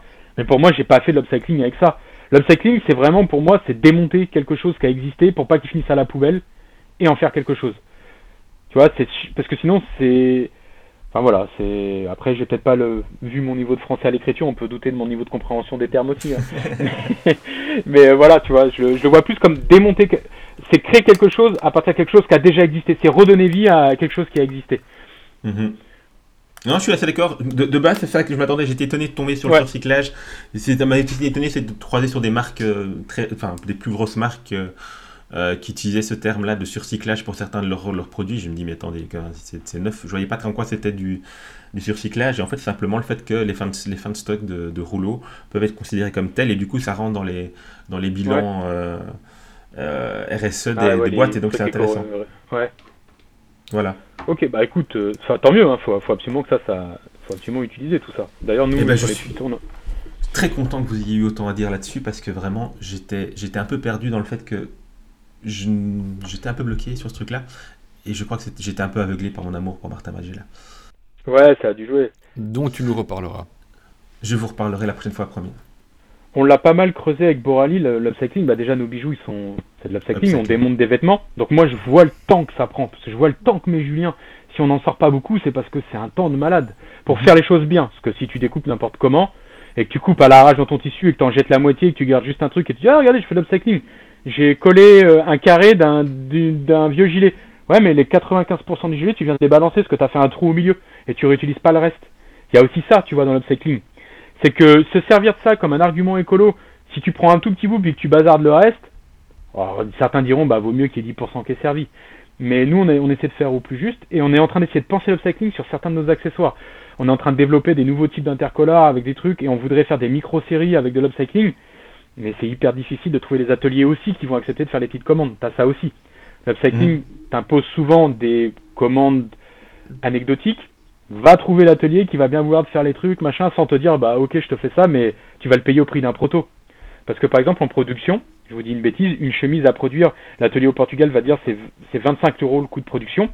Par contre ton coût de prototype, prototypage, pardon, vu que c'est un découpage spécifique pour quelques pièces, etc., va te coûter 80 euros. Tu vas payer ton proto 80-100 euros.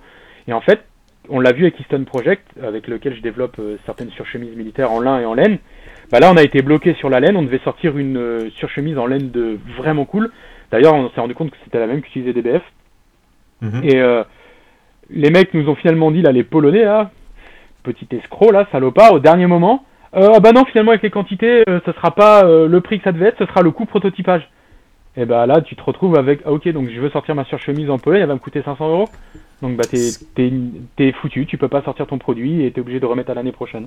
Et trouver un atelier dans le laps de temps.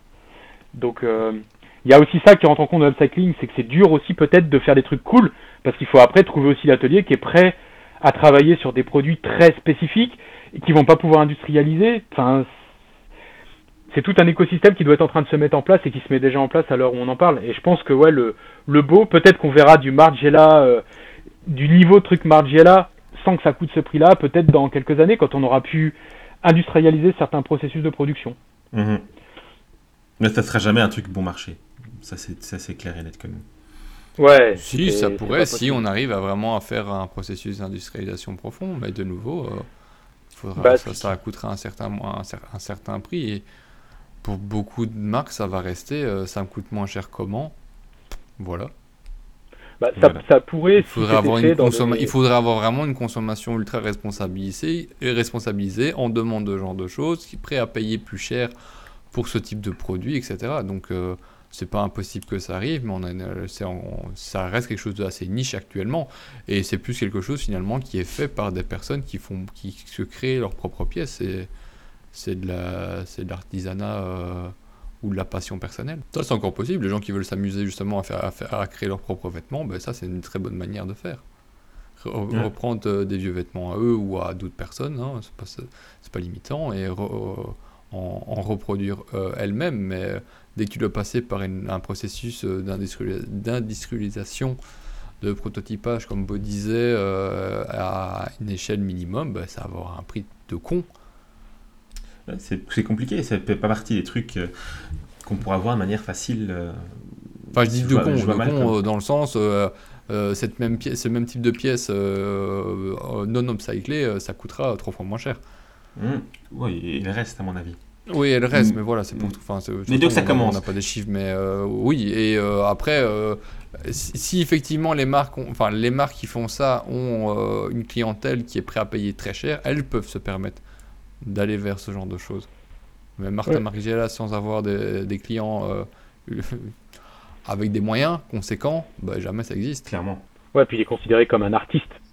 En vrai, donc c'est de l'art presque ces trucs. Donc on est dans un. là oui, on est, on- c'est déjà, voilà, on n'est Ouais. plus dans, on n'est pas dans un secteur de prêt-à-porter euh, classique. euh, avec du rationnel. Euh, qui, qui veut, qui, oui, qui, qui veut, qui veut balayer lar- large. hein. C'est plus tout ça. On est sur, on dit plus euh, de l'art vestimentaire euh, qui va s'adresser à une niche.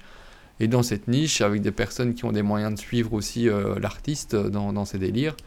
Et ça fait, un- ça fait un engouement aussi derrière, mais pour que l'engouement soit plus répercuté dans l'industrie classique ou dans le public classique, il, faut, il, faut, il faut des incitants qui ne sont, pas- qui sont pas encore là actuellement.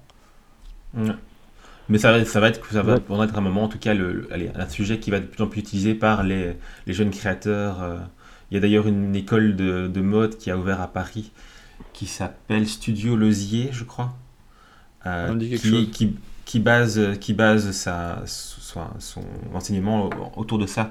Et donc les étudiants sortent avec des, des- des- beaucoup de collections euh, upcyclées euh, un peu dans tous les sens. Il y a, il y a de tout. Euh, mais il y a des choses, il y a quelques trucs intéressants. Euh, de ce que j'ai pu croiser, j'ai commencé à les suivre euh, après, avoir suivi, après avoir entendu parler de, la- de- de cette école dans Noir Fashion, le podcast de Victor Sato. Et, Ouais. et, et c'est intéressant de voir l'application réelle déjà au niveau scolaire de ce genre de choses. ça, ça annonce des, des des choses intéressantes. Ouais, ça va, ça va, ça va mûrir année après année. Ça peut être que, ça peut être que plus cool de, au fur et à mesure. Puis les jeunes talents vont arriver, qui auront grandi dans ça, donc qui auront un- je pense que les anciens créateurs qui ont créé des vêtements avant, c'est obligé de, tu sais, ton cerveau, il a réfléchi d'une manière pendant des années. Il le, alors c'est un challenge, hein, on est toujours en évolution pro, mais les jeunes qui ont directement pensé comme ça depuis le début, ils vont avoir une approche qui sera forcément différente. Oui, clairement. Mais c'est- Ouais. une question de culture, quoi. Et, et- Ouais, et- exactement. et- et elle commence de plus en plus Euh, même si c'est un, c'est un- un- c'est un- un phénomène relativement ancien, effectivement, quand on voit que ce que Margiela a commencé à faire les années- la fin, début des années 90, euh, fin, fin 80, quand il, a- il a créé sa marque. Mais, mais, mais c'était pas euh, aussi répandu, quoi. C'était un truc euh, qu'il faisait lui dans son coin. Que maintenant, on en voit quand même pas mal. euh, Il y, a Ah bah ouais. il y a un truc qui existe qu'on dont on n'a pas cité, qu'on n'a pas cité, c'est qu'il y a beaucoup de marques qui font de l'upcycling sans, allez, un peu différent. Mais je ne mettrai pas ça dans cette catégorie, pas du moins pas de la manière dont tu l'as parlé. C'est euh, celles qui, euh, bah, comme Nike, qui euh, détruisent des produits pour refaire des semelles. Là, c'est du recyclage. C'est du recyclage. du- Ouais, c'est du recyclage, de fait. C'est du pardon. recyclage. Là, c'est pas du sur- surcyclage. Le surcyclage, Ouais, c'est qu'ils vraiment retransforment en matière. truc, Ouais. Là, ils, ils refont une matière euh, différente, donc c'est pas la même chose. C'est My bad. C'est pas grave du tout. Mais, euh, Ouais, mais comme quoi on s'en mêle vite. Non, bah cool, c'était intéressant. Ben ouais, je trouve qu'on a Et- quand même bien introduit. Et puis, il n'y a rien à faire. On a, on a fait un teasing de malade pour le, le prochain épisode de We Talk Sap, où on fera une question Ouais. Sap autour de ce créateur, Ouais. Martin Margiela. Euh, Tu t'es auto-mis je- la pression. Je je m'auto-mets la pression. Mais je ne travaille que comme ça, je crois. J'ai besoin de la pression sociale. Euh, exceptionnellement, cette Mettez-lui semaine... la pression sociale. Ah, parce que Mettez-lui cette la semaine, on, on fera pas les coups de cœur, coups de gueule, parce qu'on a déjà bien parlé et que notre ami Rémi doit, doit, doit partir vers d'autres cieux. Et, Bah, si vous en euh, avez un vite fait, vous pouvez le lâcher. hein. Eh ben moi, pas Mais vite, particulièrement. À part Martha Magella, je suis fan. Alors moi je vais quand même en faire un alors très, très rapidement. C'est un petit cadeau que j'ai reçu en ce début d'année d'une personne euh, euh, que vous avez pu entendre récemment. Un petit écusson euh, maison Ah, ouais. Fait, euh, fait soi-même par, euh, par Romain justement qui m'a envoyé son petit cadeau. C'était euh, donc son interprétation du trophy de Tiffany et... euh, euh, allez, Ah Mischief. putain, la marque que t'aimes bien là. c'est ça. ouais, le, le Il m'a, il m'a collectif, reproduit, les- il m'a reproduit l'écusson euh, euh, du trophée euh, Tiffany Mischief euh, à, allez, à, à broder. Ouais, c'est Voilà. trop bien, j'ai j'ai vu, c'est trop cool. Et t'as trouvé sur quoi tu allais le mettre? Euh, oui, parce que ça fait des années en fait que je veux me faire, euh, bon c'est un truc que tout le monde a envie de se faire un jour, hein, une veste avec euh, full écusson, tu vois le truc vraiment de. Ouais. Une varsity euh, remplie d'écussons, sauf que tu fais ça quand on a déjà quelques-uns en poche hein, et pas juste en mettre un. Sinon ça fait bizarre. Mais c'est c'est- c'est- c'est- j'ai euh, ce que je fais maintenant quand enfin quand je voyage généralement je récupère des écussons euh, lors de ces voyages de- des villes ou pays dans lesquels je vais. Je sais qu'ils soient pas juste euh, un drapeau hein, et euh, je mettrai ça avec. Magnifique, je, je suis impatient de voir le résultat. Je le montrerai dès que ce sera fait. Et toi, Bouta, est-ce que t'as un coup de cœur rapidement avant que... Ah, excusez-moi, je, je, je m'arrête. C'est quoi le cochon d'ailleurs que t'as fait récemment là? C'est un cochon de piétrin, c'est-à-dire c'est une race de, de cochon qui vient de piétrin. Euh, je crois que l'histoire familiale raconte que c'est mon- mon arrière-arrière-grand-père qui a découvert cette race, enfin découvert, qui a créé cette race euh, de cochons, ces espèces de cochons qui font beaucoup, beaucoup de viande, euh, qui grossissent très fort. C'est d'ailleurs une des bases du, du porc industriel actuel.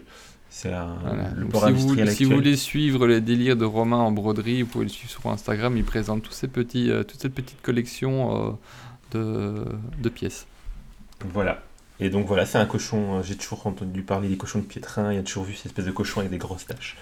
Et du coup, j'en ai fait un basé sur une photo de mon, grand-père euh, de cochon qui était euh, chez lui quand il était petit. euh. Donc voilà, j'en ai refait un avec un fil que j'ai- croisé en mercerie, un fil rose qui est phosphorescent. Ce qui fait que dans le noir, j'ai un cochon tchernobylien qui est assez cool. Donc voilà, j'en suis assez content. Ouais, c'est cool. En plus, le, le sens, il est, il est chouette. Il y a le, le résultat est, est beau, je trouve. Et le, le- la, comment dire, la signification derrière, elle est trop cool. Donc voilà. Et toi, t'as as un coup de cœur éventuellement, Beau Ouais, bah j'en j'en ai plein. J'en ai, j'en ai plein, mais euh, j'irais plutôt. euh, on m'a fait un cadeau à Noël qui m'a surpris, parce que ouais, on enregistre début février, mais on n'en avait pas fait depuis. On m'a, je m'a, c'est le plus beau cadeau qu'on m'ait fait en termes de surprise. On m'a offert une, une montre Zénith euh, vintage, et je m'attendais tellement pas à recevoir ça, mais genre, mais genre jamais. C'est la première fois qu'on me surprend autant, tu vois. C'est, je n'ai jamais reçu un. C'est même pas le fait que ce soit une Zénith, etc. Et son design, il est cool. euh, Et Il y a c'est quoi comme a- Zenith Vintage? Bah, je sais pas trop, on n'arrive pas à trouver d'infos. Elle est en, elle est en plaqué or, elle trois sûrement années aiguilles. 60-70. Tu Euh, mettrais une ouais. photo sur l'article.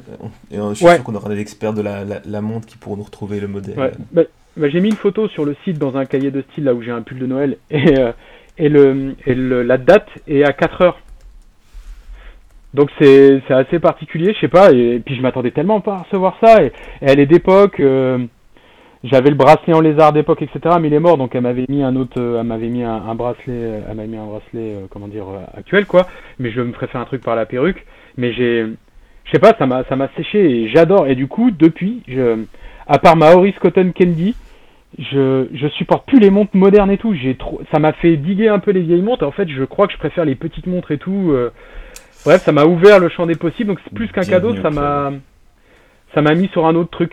Je, alors là, j'aimerais, j'adorerais avoir une, une Omega full or euh, des années 50, tu vois. T'es 60. dans la merde, t'es dans la merde. Ouais, je sais. Bah surtout que j'ai absolument pas les moyens en ce moment, mais, mais bon, c'est pour l'instant, je regarde, je touche avec les yeux, comme on dit. Donc voilà. Bon, ben voilà, sur ce, je crois que c'était un épisode assez Ouais. chouette. J'espère que ça vous aura plu. À la prochaine, les gars. À bientôt. Ouais, à très vite. Bisous. Euh, salut tout le monde. Salut bye bye. tout le monde. Ciao, ciao. Ciao.